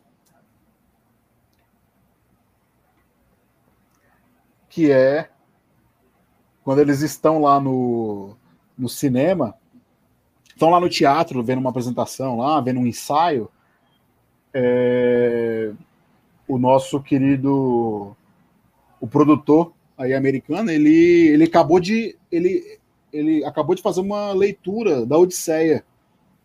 Acabou de fazer a leitura da Odisseia e ele traz uma reflexão assim, né? É, aqui vem o, o grande papel da importância da leitura, né? A leitura tem um papel fundamental. Tirou o cara da zona de conforto dele, aquela zona de conforto americana, né? Ele fala, né? É, aqui tá a poesia. O que, que é a poesia? é o elemento que, o, que a vida real e o cinema precisam ter. Precisa ter poesia. Ou seja, olha a mudança de pensamento que, que, que nós tivemos, né? O cara, um cara, um produtor que está pensando só na grana, pensando só em, em ter os melhores atores, em ter só o, a grande produção cinematográfica, e ele aqui vem depois dessa, daquela grande, daquela grande, é, aquele grande trecho doméstico, ele vem com essa perspectiva aqui, depois de ler a obra do Homero, né? E aí ele traz que a poesia, então, é algo importante para a vida real. E aí o nosso Paul, ele tem uma leitura da Odisseia, que o Odisseu, ele estava uh, eh, fugindo da própria esposa. Então ele demorou a voltar para casa, ele continuou demorando 10 anos para voltar para casa, retornando de Troia, para evitar a esposa, porque a esposa é, o desprezava, porque a esposa era chata, né? Então ele traz esses elementos para a gente aí é, de que a poesia é, de que a poesia é um elemento importante e de que o Odisseu, olha a leitura que o cara tem, né? É, de que o Odisseu estava fugindo né, do, do, do, do, do casamento, né? Então vamos lá, o que, que vocês querem comentar sobre esse trecho? É, nesse, nesse trecho que você está falando aí, essa leitura dele é bem exatamente aquilo que a gente vivencia, a gente coloca para fora, né? Talvez aquilo que ele estava é, vivenciando com a esposa, com os problemas, os dramas do casamento e querer se ver livre dela, ele colocou já dentro da, do texto já pra, fazendo uma outra leitura do Odisseu. Ele já não queria mais a Penélope, por isso ele, ele ficou, ele foi viajar e ficou tantos anos fora, né? Ele levou 10 anos, né, na, na viagem. 20 anos Talvez fora, seja 10 anos lutando 20, né? e 10 anos voltando, e, né? É, então tá eu acho que também 10, 10, não foi 10? 10 ele passa 10, 10 anos de luta, né? E passa 10 voltando. É, são 20 anos. É, eu acho que é uma leitura mesmo daquilo que ele estava vivenciando, né? Quando a gente, talvez o Charles aqui ele, ele viria com a, uma explicação mais interessante do, do inconsciente e tudo, eu acho que, que seria bem, bem propícia para o momento. Mas Aquela é coisa da projeção, né? Da projeção, exatamente, da O cara projeção. projetou Eles que ele estava. Isso, Aquele, aquilo de ruim que ele vivia na realidade. exatamente. né? Ele descarta na leitura da obra, né? Ele tem que descartar em algum lugar. Exatamente. Pronto, exatamente. Se ele tivesse numa fase mais romântica com a esposa, talvez ele já ele não, não fosse tão seco, já não, não dissesse, já não fizesse uma leitura tão, tão radical como essa, né? Exatamente. Então, e aí a gente vê que a câmera fica passando para lá e para cá nesse, nesse trecho, né? Fica passando para lá e para cá e filma lá o rosto da, da esposa. É isso que é maravilhoso, né? Assim, Uhum. e- eles estão em dois polos diferentes. Nós temos aqui o americano, né? Com essa cara dele ali de deboche e de impaciência, né? Sim. Essa coisa bem fútil, né? Um cara bem fútil, né? Que está começando a conhecer da poesia, começando a conhecer poesia, começando, a- foi ler um Homero, não é qualquer leitura, é uma leitura maravilhosa, imensa, né? É, e aí nós temos o, o homem, o, o anti, o, o anti-romântico aqui, né? O homem moderno, esse homem calculista, esse homem pragmático, desértico, né? E aí do outro lado aí do corredor estão exatamente quem? Os gregos, né? Estão os dois gregos do outro lado. A nossa querida Camille e o Fritz. O Fritz e a Camille são os gregos dessa história aqui. Enquanto que os outros dois mais modernos, um moderno e o outro contemporâneo. Um mais moderno e o outro contemporâneo, né? Um neurótico e um superficial. Contra dois, do- duas pessoas que sabem que os afetos humanos são tão fortes quanto a razão humana. Né? Tem que ter essa oposição. E aí o, o- a, a música do fundo aparece quando vem para o lado deles aqui, dos gregos, a música aumenta, Isso. depois a música aí depois fica mudo, ou seja, esses caras est- estão aqui num, vamos dizer assim, num deserto de afetos. É. Que Enquanto que os músicas lindas. É, É. enquanto que os outros lá estão no, exatamente no barulho, na confusão Uhum. completa dos afetos, né? É, talvez o Charles completaria de maneira magnífica isso que eu estou falando aqui com, com psicanálise, que não é a minha, minha praia, mas eu acho que a simbologia dessa cena aqui, eu acho que vai muito para esse lado, dessa oposição de visão de mundo, né, de mundo grego, um mundo mais deserto grego, onde é, é, é aquela coisa da, da racionalidade, a coisa da- do pensamento é, abstrato, preciso, é, silogístico, e do outro lado ali não, aquele mundo grego que é o mundo do descompasso, o mundo do- da desmedida, o mundo da hibris, né? O mundo da hibris está ali com eles, com os gregos. Enquanto que esses aqui, eles são o mundo da técnica, o mundo do dinheiro. Um é um quer ser um, um escritor exímio e o outro é dinheiro. né? Eu financio a sua técnica. Eu financio a sua técnica e a sua técnica me serve. Se a sua técnica não me servir, até a tua mulher tem que me servir.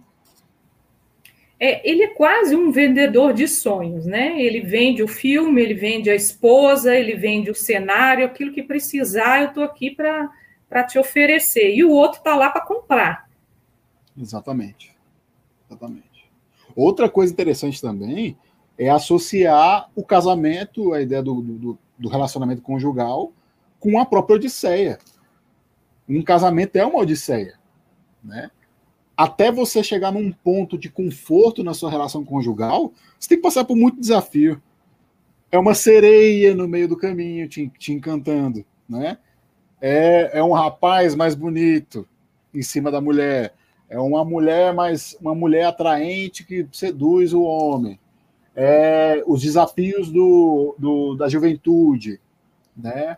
É, a sede por resolver as coisas de maneira imediata né? E é só depois de muito tempo que a gente consegue chegar num patamar é, em que a relação ela consegue manter uma certa serenidade no qual os dois conhecem os seus limites você conhece o limite do outro, o outro conhece seu limite. Vocês têm uma, uma história juntos, vocês têm mágoas, rancores, alegrias, boas lembranças juntos, e você chega num patamar de, de maturidade, né, aonde você realmente pode ter um, um, palácio do seu casamento, do seu namoro ou da, do, da sua relação, né? Que é o que o Odisseu faz. O Odisseu tá o Ulisses, o Odisseu tá voltando para casa, passa por um monte de desafios, chega em casa para ele construir aquela relação com a esposa dele, que foi desgastada durante esses 20 anos, ele tem que pegar e primeiro eliminar os inimigos que estão lá, eliminar aqueles que estão distraindo o casamento deles, a família deles, tirar os inimigos de perto, neutralizar as ameaças, começar a construir a partir da base. Aí ele vai conhecer o filho dele, né? E aí, ou seja, é, é, é, fica muito clara a relação aqui entre o casamento e uma odisseia, né? Ou seja, os dois é, é, é e no meio dessa odisseia do casamento, desse tanto de desafio e de barreira que tem no casamento, é, talvez é a poesia que vai salvar um pouco. Talvez é o momento, é aquele momento de compartilhar a cama numa madrugada, né? Os dois ali, os corpos nus e aquela conversa despretensiosa. Talvez é, é, é esse, esse tipo de poesia do mundo real, e não a poesia que está escrita lá por Homero, né? Ou que foi pelo menos colocada em texto sobre Homero. Mas a poesia talvez seja exatamente dois corpos nus e afetos sendo trocados ali de maneira despretensiosa, né? Talvez no meio dessa odisseia inteira do casamento, talvez seja isso, é, essa seja a poesia necessária e não a romantização. Talvez os, o, o encontro dos corpos, né? O sexo, por exemplo, o amor, né? o, o, beijo, a carícia, um aperto de mão, um abraço simples, né? É, um boa noite bem dado para o outro, né? Talvez essa é a é. poesia que, que falta na odisseia do casamento e do namoro e de uma relação. Né? São, é o conjunto de atos, né? Conjunto de atos de, que, que formam a história, o retrato de casamento da, do, do casal. Exatamente. A Penélope, você está você tá falando aí do, do Ulisses, a uhum. Penélope é uma, uma figura de confiança, de esperança, justamente porque ela guarda a história deles, né? Ela confia que ele vai voltar, ela confia na história de vida deles, na... então ela tem a esperança de que ele volte e ela não deixa os, os pretendentes é, tomarem conta da situação, porque ela começa a fiar e aí ela, ela fia de dia, não é isso? Isso, ela faz é, uma, ela fia de dia e desmancha de noite. E desmancha né? à noite. É. E desmancha à noite. Justamente para não ter o ataque do, do, de, outros, de, outros, de outros homens, porque ela confia Isso. na história deles, né? Nesse Exatamente. conjunto de atos, nesse conjunto de carinho do, do casal. É, para construir algo grande, algo bom, é, você tem que uma hora ou outra voltar no passado, né? Fazer um, um remendo ali na, naquela aquela colcha de retalhos, né? E colocar um outro retalho e continuar costurando, e porque não, não é fácil, é uma odisseia realmente, né? E o Godard ele quer mostrar exatamente isso. Né? Vamos tirar esses romantismos e construir a relação, amorosa e construir as relações humanas com, com realidade, em saber o limite. Eu vejo que, se eu vi que minha mulher está se incomodando, que eu cheguei tarde aqui no, no, no evento, ou em casa talvez, eu não posso fazer isso. Isso vai fazer bem para ela. Né? E aí eu me adapto a isso. Né? É, porque senão acaba. Senão acaba. Né? Eu acho que a gente já passou por isso aqui, eu passo por isso também, de vez em quando, e eu acho que, independente de toda leitura filosófica, acho que o que fica, o que resta, ao fim e ao cabo, é exatamente a, a perspectiva real, concreta, efetiva do que acontece. Né? É, contra fatos não há argumentos. Né? Isso. Foi justamente o que ele jogou fora, né? Porque eles tinham um relacionamento é, franco, sincero, tranquilo entre os dois e de repente ele joga ele joga fora porque ele ofereceu tô te vendendo também, né? Eu vou vender meu uhum. filme e se precisar eu vendo você e você foi oferecida e deixa acontecer. Exatamente. Foi justamente onde ele perdeu o fio da meada. Ele perdeu, ele, ele a perdeu ali. Naquele Exatamente. momento ele a perdeu. Ela ainda fica tentando, assim, tentando conversar com ele, manter um diálogo, mas estava aquilo lá já tinha terminado para ela, né? É, exatamente. Cada um. É, é, e ela tem o jeito dela de demonstrar que ela está dentro da relação ainda. Isso. Que é com ciúme, que é com ciúme, é. que é com a perguntinha, uma pergunta despretensiosa, né? De, ah, você, por que você quer saber se ele deu em cima de mim? Isso é a maneira dela estar dentro da relação ainda. Mas para ele, esse cara bem moderno, bem cauteloso, um cara que mede as suas palavras, né? Que ele é muito urbano, um cara muito urbano, um cara comunista, né? E o comunismo nada mais é do que uma, uma proposta de sociedade extremamente urbana. Né? Ele, vai, ele vai tomar suas vai ter características mais rurais é ali no século XX, mas a, a, a, proposta de sociedade comunista ela é, é, é amparada exatamente na revolução da sociedade urbana. Então ele é um cara urbano pra caramba, um cara que está muito ligado à vida na cidade, né? E ela não, ela só quer, ela quer que ele que ele esteja ali com ela, né? Que, ele tenha um pouco de sangue nas veias, é isso que ele quer, que ela quer, né? É, assim, assim como Homero constrói a Odisseia, né? Uhum. né?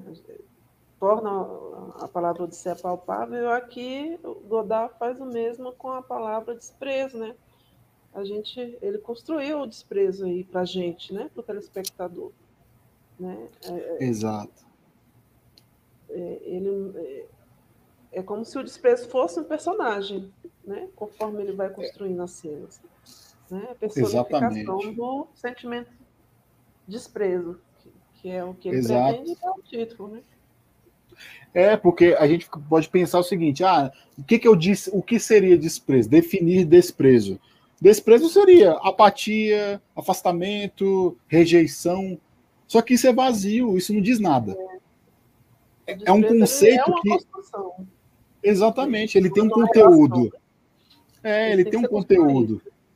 Exato. Então ele é, a, a, paulatinamente durante todo o filme ele é construído conceitualmente o que, que é o, o que, que é desprezo. Porque se a gente ficar só na, na perspectiva de, do quê? O que, que é desprezo? Ah, desprezo é o não amor. Ah, isso, não, isso é uma, uma definição tautológica, ela não diz nada. Você definir alguma coisa pela oposição a outra é não fazer nada. Não leva a lugar nenhum. Agora, quando você constrói e torna esse desprezo praticamente, é, é, como, a, como você disse, Lud, um personagem, uma personagem do filme presente a todo momento, é um Aí o negócio fica né? fantástico, que né? a gente passa o tempo todo incomodado, né? É um personagem atuante, né? Incômodo. Exatamente. Não é aquela coisa mecânica, é aquela coisa do casa, Deus ex machina. A casa, no filme de terror, a casa acaba sendo um Isso. personagem, a casa onde ocorre, a gente a, incomoda a gente, né? Uhum. Os barulhos. É, aqui ele faz a mesma coisa com o sentimento de desprezo, né? Ele é, naquela relação ali, nas pessoas que, que orbitam a relação também, ele, ele monta o desprezo, né? Exatamente. E achei interessante, sabe o que? A gente hum. falando sobre isso, me, me veio a, esse triângulo amoroso, cada um deles demonstra o desprezo de uma maneira. Hum, né? Esse americano, ele despreza a opinião alheia, despreza as emoções do alheio, né? Ele está ali para comprar, ele tem outras, outra perspectiva, de, outra visão de, de mundo. Então, ele despreza as pessoas, a opinião, é, as mulheres, né? O, o marido despreza os, as emoções da esposa. Ele não, aquilo para ele não é, não muda a vida dele, não. Ele tenta não mudar a vida dele em relação àquilo. E ela despreza o marido porque ele a despreza. O, a criatividade, ela despreza. Isso. É, isso. Vezes, e ao mesmo tempo despreza também o americano, né? que é o que está flertando com ela. Então, esses três aí, cada um tem uma visão de desprezo, despreza de uma forma diferente. O personagem vai, né, se tendo uma roupagem diferente a cada, a cada um, em cada um deles. Exatamente. A própria, a própria intérprete, né? A moça que é intérprete. Sim, também. Né? Que ela simboliza a cultura europeia, né? Ela, ela é uma italiana que traduz do francês para o inglês. Então, assim. É a mais é desprezada é de todas. É, o americano despreza essa. É. Essa, né? É, uhum. também despreza amor. Tanto, tanto, e depois o, o, o próprio francês despreza. É, não, ela despreza o francês depois, no final, né? Isso. Ele, ele, ele todo, todo momento ele fica dando bola para ela, né? Dando, Isso. Ele, ele assedia sexualmente ela, claramente, lá na, naquela, naquele trecho do, do primeiro trecho lá do desprezo, né? Do, do encontro uhum. atrasado dos dois. Ele assedia sexualmente ela. E é exatamente aí ela, ela, ela, ela, ela representa muito esse sujeito universal, né? Esse é. sujeito europeu, cultura, é, né? multi, multinacional, né? Que, que ela é italiana, fala francês, fala alemão, fala inglês, né? Ou seja, ela fala as principais línguas do, do mundo ocidental. E, e aí aquela, é um, ela é tão universal que ela é o quê? Nada é. Ela é praticamente invisível. Né? Ela fica é, como uma figura fantasmagórica é, é, é, circulando por, toda, por todo o filme, mas que não. Orbitando. É, ela flutua, né? Isso, ela flutua nas situações, mas pouco, pouco representa, ela né? É, ela é como se fosse o próprio. É o barco do Odisseu. Ou seja, tem um mar de emoções tem um mar de emoções, um mar de afetos, um mar de relações. Todo mundo está ali junto com ela, mas ela não está com ninguém. Ela é somente um é. componente que está flutuando com o mar. Aonde as pessoas estão indo, ela está indo junto, mas ela não participa de maneira ativa. Né? Naquela cena depois do. Aí vai chegar lá, lá nessa cena lá, mas depois da traição lá, da, da do beijo, né? Da, é, da traição mesmo, da, da, do beijo dos dois lá ela tá claramente, uhum. é, ela segura nas mãos do, do, do, produtor, ela fica querendo um carinho dele, e ele não quer, ele quer ficar com a, com a Camille. Então eu acho que é... vamos entrar agora no próximo trecho, que aí a uhum. gente vai completar isso que a gente está falando, que é exatamente sobre as leituras da Odisseia, né? Que é mais uma cena, mais um trecho onde tem desprezo por parte dele, né? Olha lá. É, aí ele vem com essa interpretação dele é, bastante, como o Fritz Lang vai falar mais à frente, uma, uma, uma perspectiva neurótica, é, é, contemporânea, muito psicologizante do Odisseu. É falar que a Odisseia, ele defende a, a, a tese de que a Odisseia é a história de um homem cuja mulher já não quer, né? Você, aí ele se coloca como vítima. Ah, você está me desprezando. Não, um... não leu o mesmo livro que o resto. Hã? Como é que é? Não leu o mesmo livro, né? É. Aí então ele fala isso, e aí ela, de maneira grega, responde de maneira clara. É, é, você pensa isso de verdade, que eu não concordo. Né? Ela não concorda. Ela tem uma visão grega da história. Né? Uma visão nua e crua. É um cara que quer voltar para suas origens, é um cara que está enfrentando tudo, tudo que pode, todo tipo de tentação, todo tipo de desvio para voltar para onde ele tem que voltar. Enquanto que o seu marido aqui, o, o Paul, não está fazendo isso. Ele não faz o mesmo por ela. Né? Ele não é Ulisses de jeito nenhum. Né? Ele pode achar que ele é, mas ele não é. É, ele é egocêntrico, né? Então ele está espelhando aquilo que ele está vivendo e se hum. colocando de vítima na situação, ele coloca como se fosse a situação do Ulisses, né? É, não, ele está se col... Olha o papel que ele se coloca, né? Ele, né? eu, eu, eu sou o grande herói da história, né? Aí ele fala que ela, o, o, o nosso o produtor aqui americano chama a esposa dele para para passear e não sei o quê, e aí ele, ah, não me importo, e aí a, a, a, trilha sonora do filme é maravilhosa, né? Maravilhosa. Maravilhosa. Toda hora que linda, vem uma, uma cena, linda. Toda hora que tem uma cena de desprezo, de, de contundente, ele vem, ele troca né, a, a trilha sonora, ele troca o, o, som, a música, e fica maravilhoso. O ele fala. Também, né? Não tem nem o que falar. Cenário. É, não me importo, anda, vai, né? Ele não se importa, é o desprezo, né? É... E aí ela, antes de ir, ainda dá uma olhadinha para trás ainda, né? Ela para ali ainda uns cinco segundos e fica olhando de maneira direta para ele, né? Ou seja, é, você já tá me, você já me desprezou, eu também agora vou, vou te desprezar também, né? Para ela, ela, ela parece pra... uma estátua aqui, né? É. Uma estátua grega, né? É, exatamente. Parece muito. E aí, nessa pose dela, né, que né, é uma pose de, de, de, desespero, de desprezo, é uma cena de. É, ela está demonstrando o amor dela, a decepção dela, mas ao mesmo tempo serena.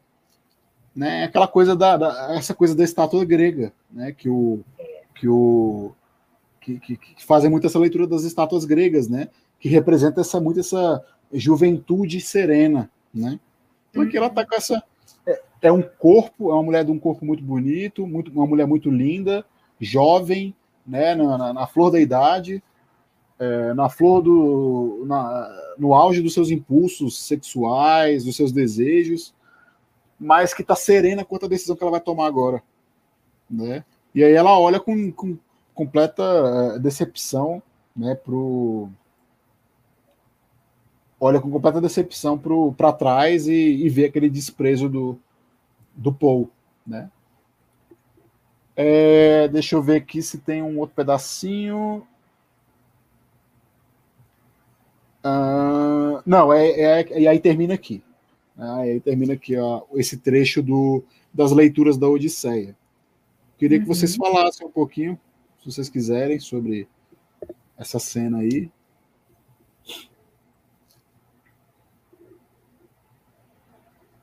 Ah, não sei, aqui eu acho que é o fechamento, né? É justamente o fechamento dessa dessa dessa proposta dela, né? A hora que aqui eu encerro, ela demonstra para ele, aqui eu encerro a minha rebelião e põe fim.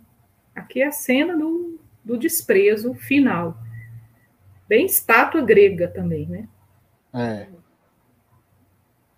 Tá, a, não sei se a Ludmilla pegou isso. Eu falei, é, essa pose dela parece muito com uma, uma leitura de estátuas gregas que tem por aí, né? De, do tipo. Ela é uma. É um, a estátua grega, como que a gente lembra de uma estátua grega? Ou de uma estátua, rena, estátua renascentista, por exemplo, como o Davi lá do Michelangelo. É aquela, aquele corpo nu, muito belo, aquela coisa bonita, jovem, mas serena ao mesmo tempo. O Davi está ali a, prestes a, a, derrubar o gigante Golias, e ela aqui está prestes a, a tomar uma decisão que vai mudar completamente a vida dela, literalmente, né? Que vai mudar a vida dela e ela está com esse olhar de desprezo, né? Ela foi abandonada e ela acabou de tomar a decisão aqui, né? Mas o que eu queria falar, além disso, é exatamente sobre é, é, é, sobre essas leituras da Odisseia, né? Ah, o homem lá o, o Paul, ele tem a visão masculina lá da Odisseia, ou seja, que a Penélope, né, ela, ela, ela, ela, ela já não, é, não quer Odisseu, e aí é uma história de desprezo, né, enquanto que a Camille, é, ela não concorda com isso, ela acredita que, que a Penélope quer ficar com Ulisses mesmo, né, assim como ela tá querendo ficar com, com seu marido, e ela, ela bate o pé na hora que o produtor convida, né? Ela para almoçar, para sair. Ela fala: Não, vou ficar com meu marido, eu vou voltar com ele. E ele: Não, vai lá, tá tudo bem. que né? Não, ela, ela não quer isso, né? E aí a gente tem aqui é, é, uma leitura bem grega, né?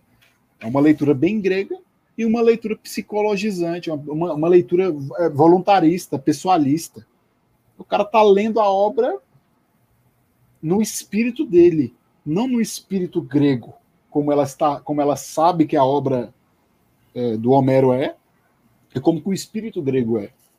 Ela, tá, ela vive esse espírito grego, assim como nós vivemos ainda.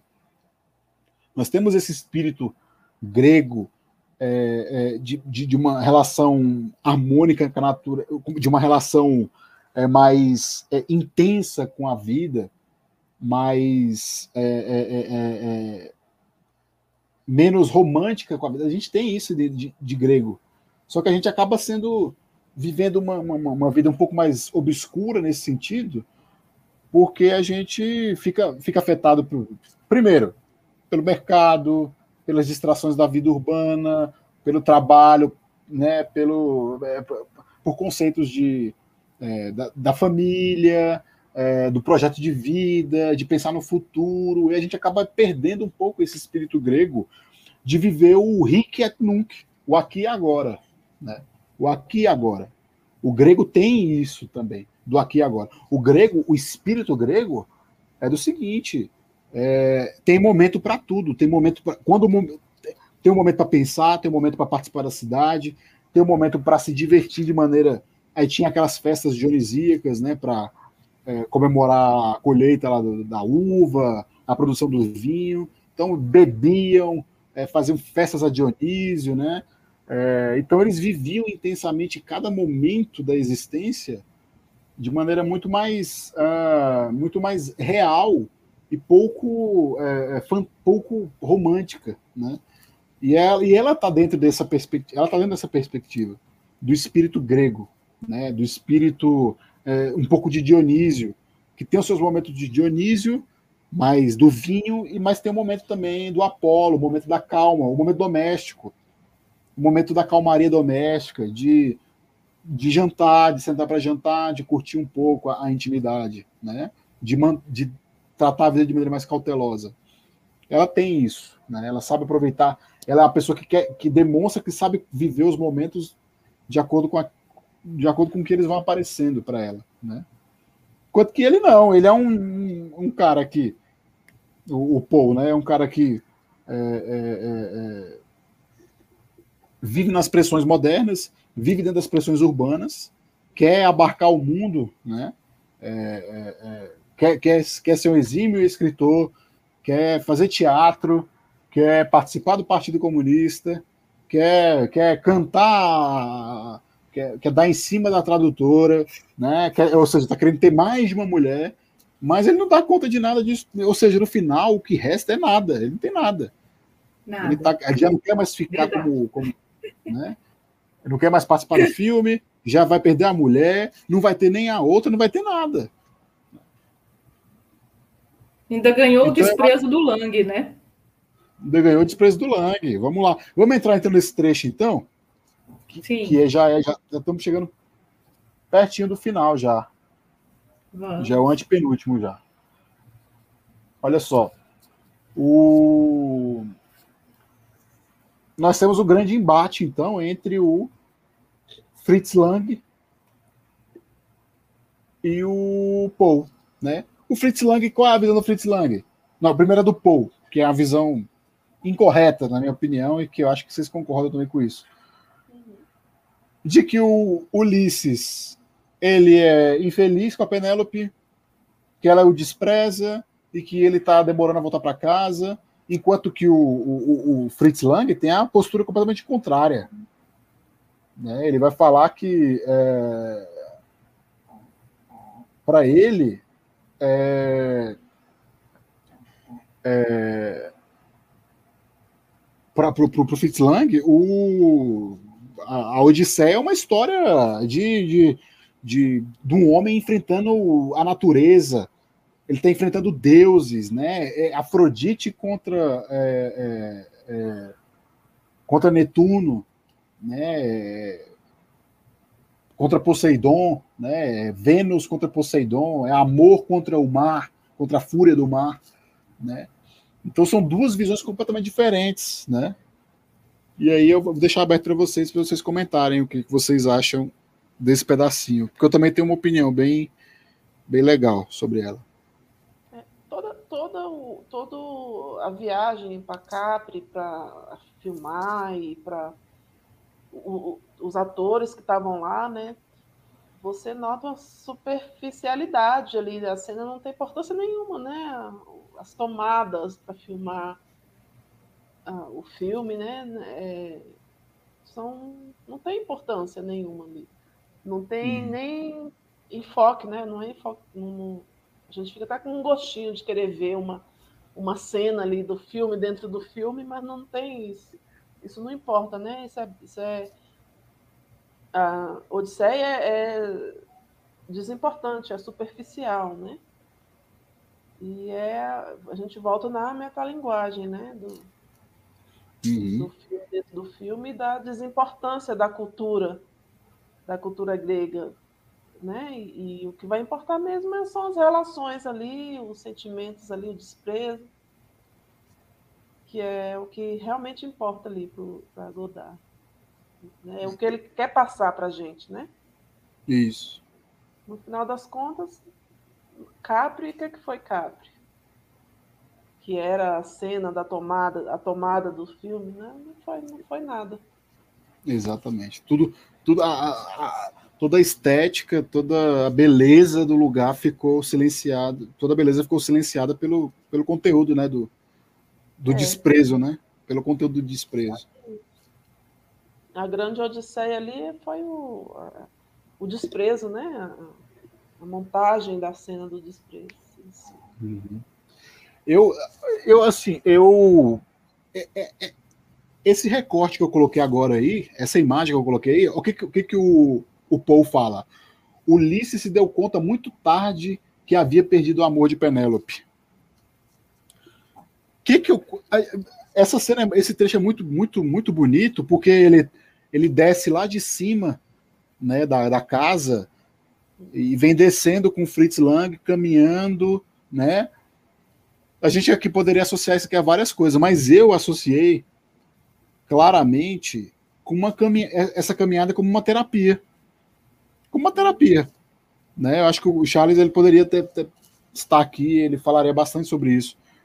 Mas como uma terapia é, aonde ele está começando agora que ele, assim, ele já percebeu, é claro que que ele se deu mal no casamento dele, uhum. mas é, ele, ele parece reflexão, né? Exatamente. Ele não tinha feito essa reflexão ainda assim de maneira direta com com o, interlocutor, com o interlocutor, né? E aí o Fritz Lang está ali, é o cara exatamente o oposto dele, né? Pelo menos pela visão de mundo. E ele está fazendo uma terapia, o Fritz Lang está funcionando ali como um terapeuta, como, como alguém que está ali auxiliando, é, que está o auxiliando a, a, a, se conectar com a verdade nua e crua da vida dele. Que é qual? Que ele perdeu o amor da vida dele, que ele que, que o casamento dele foi destruído, né? É, porque ele foi um cara que foi pouco, é, foi apático, não foi um homem grego, na verdade. E o próprio Fritz Lang acusa ele no início desse, desse trajeto aqui descendente, né? Ele sai lá do mundo romântico, do mundo do mundo é, alienado dele, e ele vai entrando, nas, ele vai descendo as camadas da realidade dele, né? E aí ele vai tirando essas camadas da realidade dele, e ele chega na, na, na perspectiva de que ele é, é, de que ele é um neurótico, como o Fritz Lang fala, de que ele é um cara que psicologizou muita coisa que não deveria ser psicologizada. E aí, claramente, isso aqui resvala na filosofia do Nietzsche. O, o Friedrich Nietzsche, ele, é, ele diz isso, né? Ou seja, não pode ficar psicologizando muitas relações. Psicologizar muitas relações torna as relações muito superficiais, torna, torna as relações pouco, pouco verdadeiras do sentido dos afetos e do mundo concreto, né? É, então aqui eu acho que a gente tem aqui realmente uma, uma terapia. O que, que vocês acham disso? É, eu gostei da, da, da visão. É, a terapia, ele descendo, né, faz essa, essa remete a, ao indivíduo descendo outras camadas, descendo outras fases da vida, tomando consciência das coisas, mas de forma descendente o que me chocou, me chocou, chocou não, mas que me chamou a atenção nessa cena é que ele toma consciência de toda a situação, agora ele vê, ele percebe o que ele está passando, mas ele não tem drama, ele não chora, aquilo não revolta, não, porque justamente porque ele é um, um ser apático, ele não tem a emoção, né, de, de da, desprezível, da né? perda, né, não tem nada. Ele simplesmente está contando ali como se ele estivesse contando que ele perdeu o sapato. Não, não tem muita importância. Talvez o fato dele perder o, o filme, dele perder a, a, o texto dele, dele perder a, o contrato dele, o deixasse mais, mais chateado ou mais aborrecido. Ali, para ele, não, é só uma. Ele toma consciência, mas é, não tem emoção. Né? Isso. Vamos então para o. E aí, aí lembra também um pouquinho Divina Comédia, né? lembra um pouquinho de Divina Comédia, né? Do, do Dante e do, e do, e do Virgílio descendo ali, Virgílio. né? O, eles entram naquela, entram na mata escura, né? E vão, e vão descendo, né? Vão pelos, descendo, pelos né? círculos do inferno, né? Acho Isso. que é uma boa referência também para gente, aí, só para só lembrar, né? Só para ficar esperto. Então vamos lá, vamos para o próximo, vamos pro próximo trecho, então. Vamos para o próximo ai, trecho. Ai. Próximo trecho, então, é o nosso penúltimo trecho aqui, já estamos chegando no fim, é uhum. é exatamente o fim do casamento. Né? Olha aí, nós temos então o beijo. É, pode se ler de várias maneiras. Vamos ler assim como o beijo. Porque ela sabe que o Paul está ali, ela sabe que ele está ali, ele assume que viu o beijo, ela uhum. olha, vê que ele está lá, assume o risco e beija, né? Ela já também chutou o, o, o balde. Ele pergunta por que, que ela despreza ele. E ela fala: se la vi. Se la vi. A vida é assim. Ou seja, você que é um moderno, é, neurótico e que vive fantasias aí no seu, na sua mente, né, que vive com figuras fantasmagóricas, né? Você esqueceu que é, a vida é assim, entendeu? A vida é dura, a vida é, é nua e crua. Né? E aí ela fala, sei lá, vi. Eu sou grega. Eu sou um Aquiles aqui. Eu estou disposta a assumir os riscos da vida. E aí ela fala, olha o motivo aqui porque ela, por que ele, por que ela tá tão doída. Porque ela queria ele muito, mas ele não queria. Né? O, o desprezo está exatamente resumido nessa, nesse tipo de frase. Ela queria ele muito, e aí, como ela queria muito, ela queria que ele correspondesse a esse desejo. E ele não corresponde. E aí ela sofre e ela vê que isso é muito pouco para a vida dela, de grega, né? Dessa, dessa, figura grega que ela é. Ela quer tudo. Ela quer, se for preciso, ela quer o, ela quer a eternidade. Né? É... Aí mais para frente, ela, aí ele fala, ah, e ela fala: Te detesto porque você é incapaz de me comover. Olha aí, mais uma vez, né? Mais uma frase contundente dela. É, é todo esse trecho aqui é uma, um conjunto de, de frases assim para tirar o véu da metafísica da nossa cara. Né? E aí ela fala: se você não me deixar, se você não me deixa, não tem coragem como um grego teria, como um Ajax, por exemplo, o Ajax lá que é, é, um herói grego que foi que, que foi que entrou em fúria lá na guerra de Troia e se mata, coloca a espada no chão e se mata. Já que você não tem coragem, eu tenho, né, de fazer isso. Né? E aí, vamos lá, o que, que vocês podem comentar aí sobre esse esse longo trecho aí decisivo, né, que é o fim do casamento? O que, que vocês podem falar para gente? É, aqui é a, a parte. Oh, desculpa, Lude. Aqui é a parte final que eu tenho de ódio dessa lombriga que não tem sangue, parece, parece que tem sangue de barata, né? É. Porque não, nada o emociona, nada tira ele do daquele sistema de daquele, daquele controle emocional, nada tira, nada, não tem nem a paisagem comove, fiquei impressionada como ele parece. Ele parece uma figura de plástico, né? horrível, é, horrível. Aqui, aqui ele tem, ela tenta pegar o desprezo para si, né, e atuar com o desprezo, desprezá-lo, né? Ela é. Tenta tomar o protagonismo do desprezo ali e lançar sobre ele, mas é, é inútil, né? Ela não tem. É, desprezo é dele, não é dela. Por mais que ela tente. Reverter, reverter o papel e, e jogar para ele, não, nada acontece. Né? É como se ela tivesse dando, dando é. né?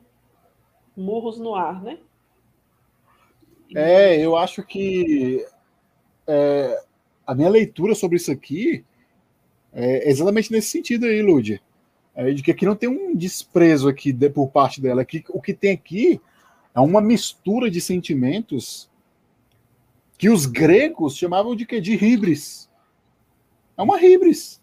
Ou seja, ela assumiu lá o risco do beijo, né? Ela assume o risco do beijo. Ela está disposta a romper realmente com essa relação, a sair da casa e não se importar com nada disso, porque isso não é importante para ela. O que importa é o afeto, é o amor, é o carinho, é a intimidade. E aí ela assume de maneira heróica, grega, literalmente, né? Ou seja, se você não vai me deixar, eu vou te deixar. E ela, eu vou assumir todos tenta, os riscos. Ela tenta fazer experimentar todos os sentimentos ali, né? Exatamente. Tirar ele da apatia, tenta fazer ele ter a revolta, o medo, a... mas ele não experimenta nenhum sentimento.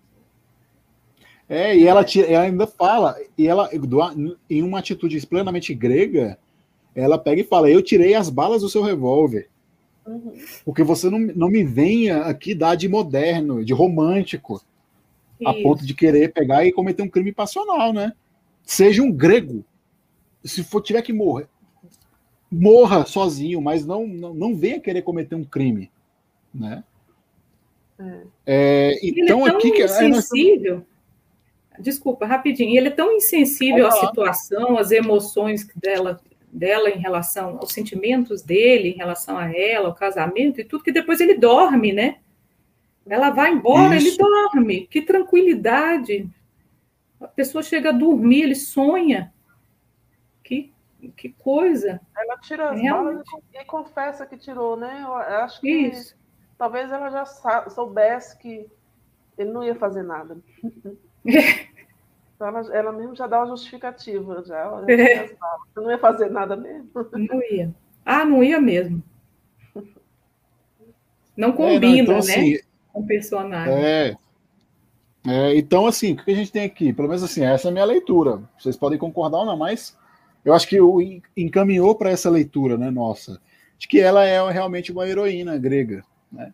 Ela é o Aquiles, ela é o Aquiles que foi para a guerra, né? ela é o ela é o próprio Odisseu que se joga no mar e fica 10 anos no mar voltando para casa.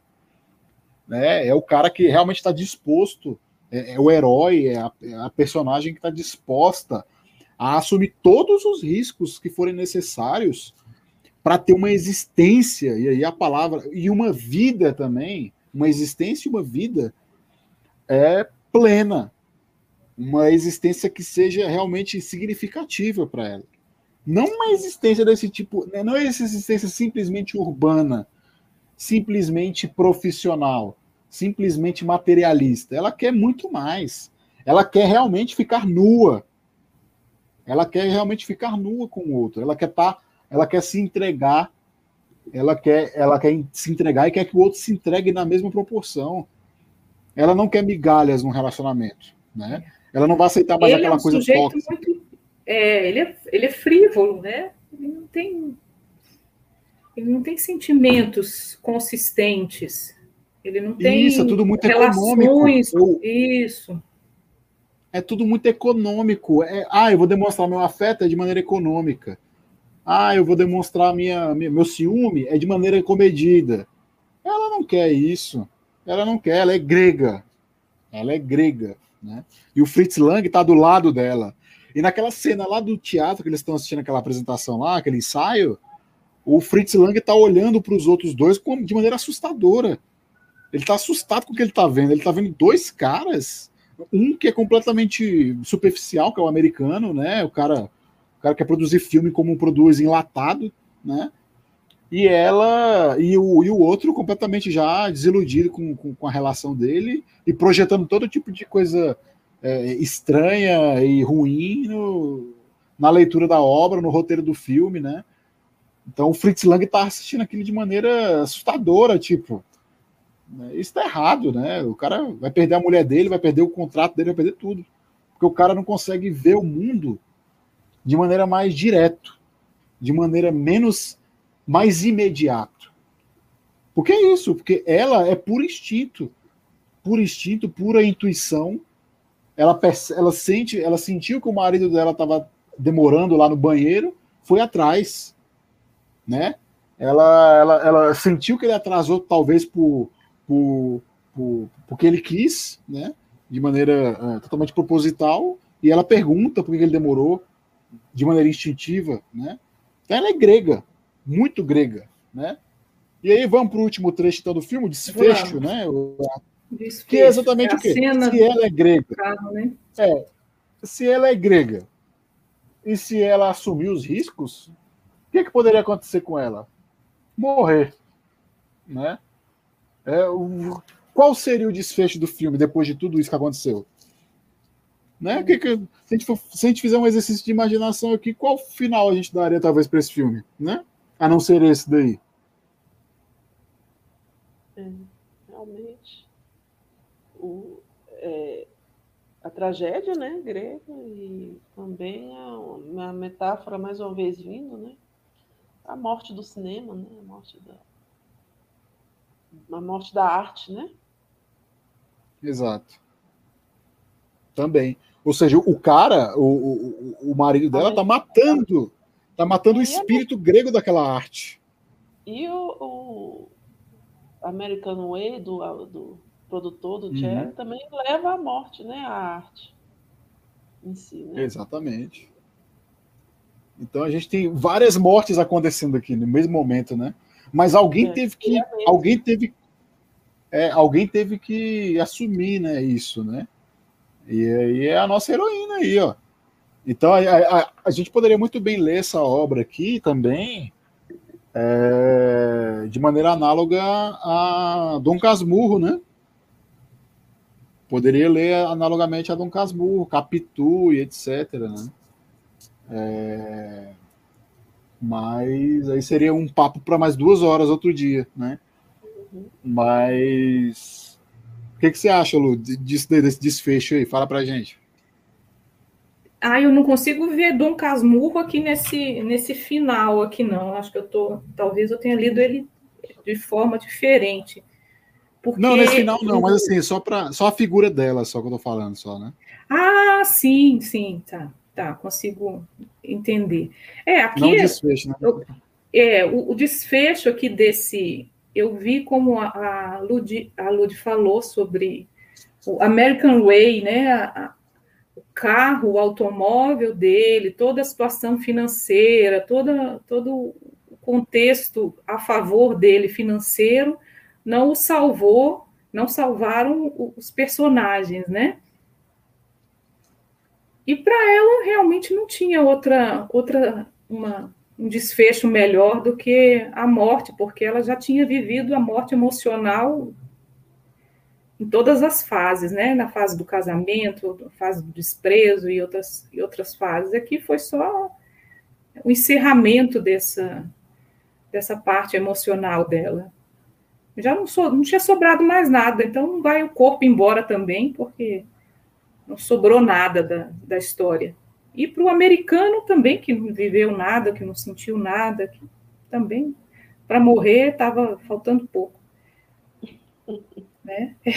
É. Aquela lombriga, aquela linguiça lá, que, que não sente nada, que tem com sangue de barata, ele no final dessas escadinhas e, e vai tocar Olha, a vida que... dele, né?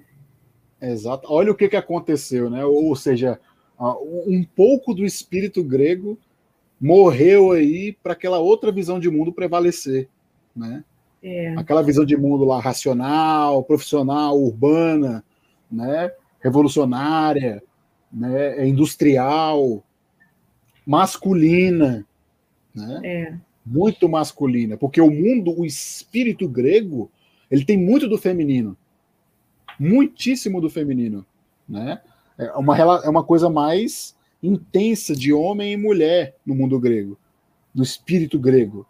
Enquanto que essa visão de mundo que prevalece aqui no final, né, que é a crítica do próprio do, do Godard, é, pelo menos a minha, a minha leitura, né, talvez você, vocês concordam com isso, é a crítica de que esse cinema enlatado e, e esse, esse cinema moderno, contemporâneo, totalmente vinculado ao dinheiro, é, a forma, né, essa coisa dos musicais americanos, né, prevaleceu e olha no que, que deu aí. Né? A gente é uma crítica de, no sentido, ó, vocês venceram, mas aqui está uma resistência. Né? O meu filme, a minha obra aqui é uma resistência a esse espírito apático do, do, do moderno, a esse espírito é, é, é pouco afetivo do, do moderno né, que vai contra essa coisa intensa do grego. Né? Então, uhum. olha aí, vocês mataram um pouco do nosso espírito grego, e mas ao mesmo tempo que vocês mataram, a gente morre atirando, pelo menos, né?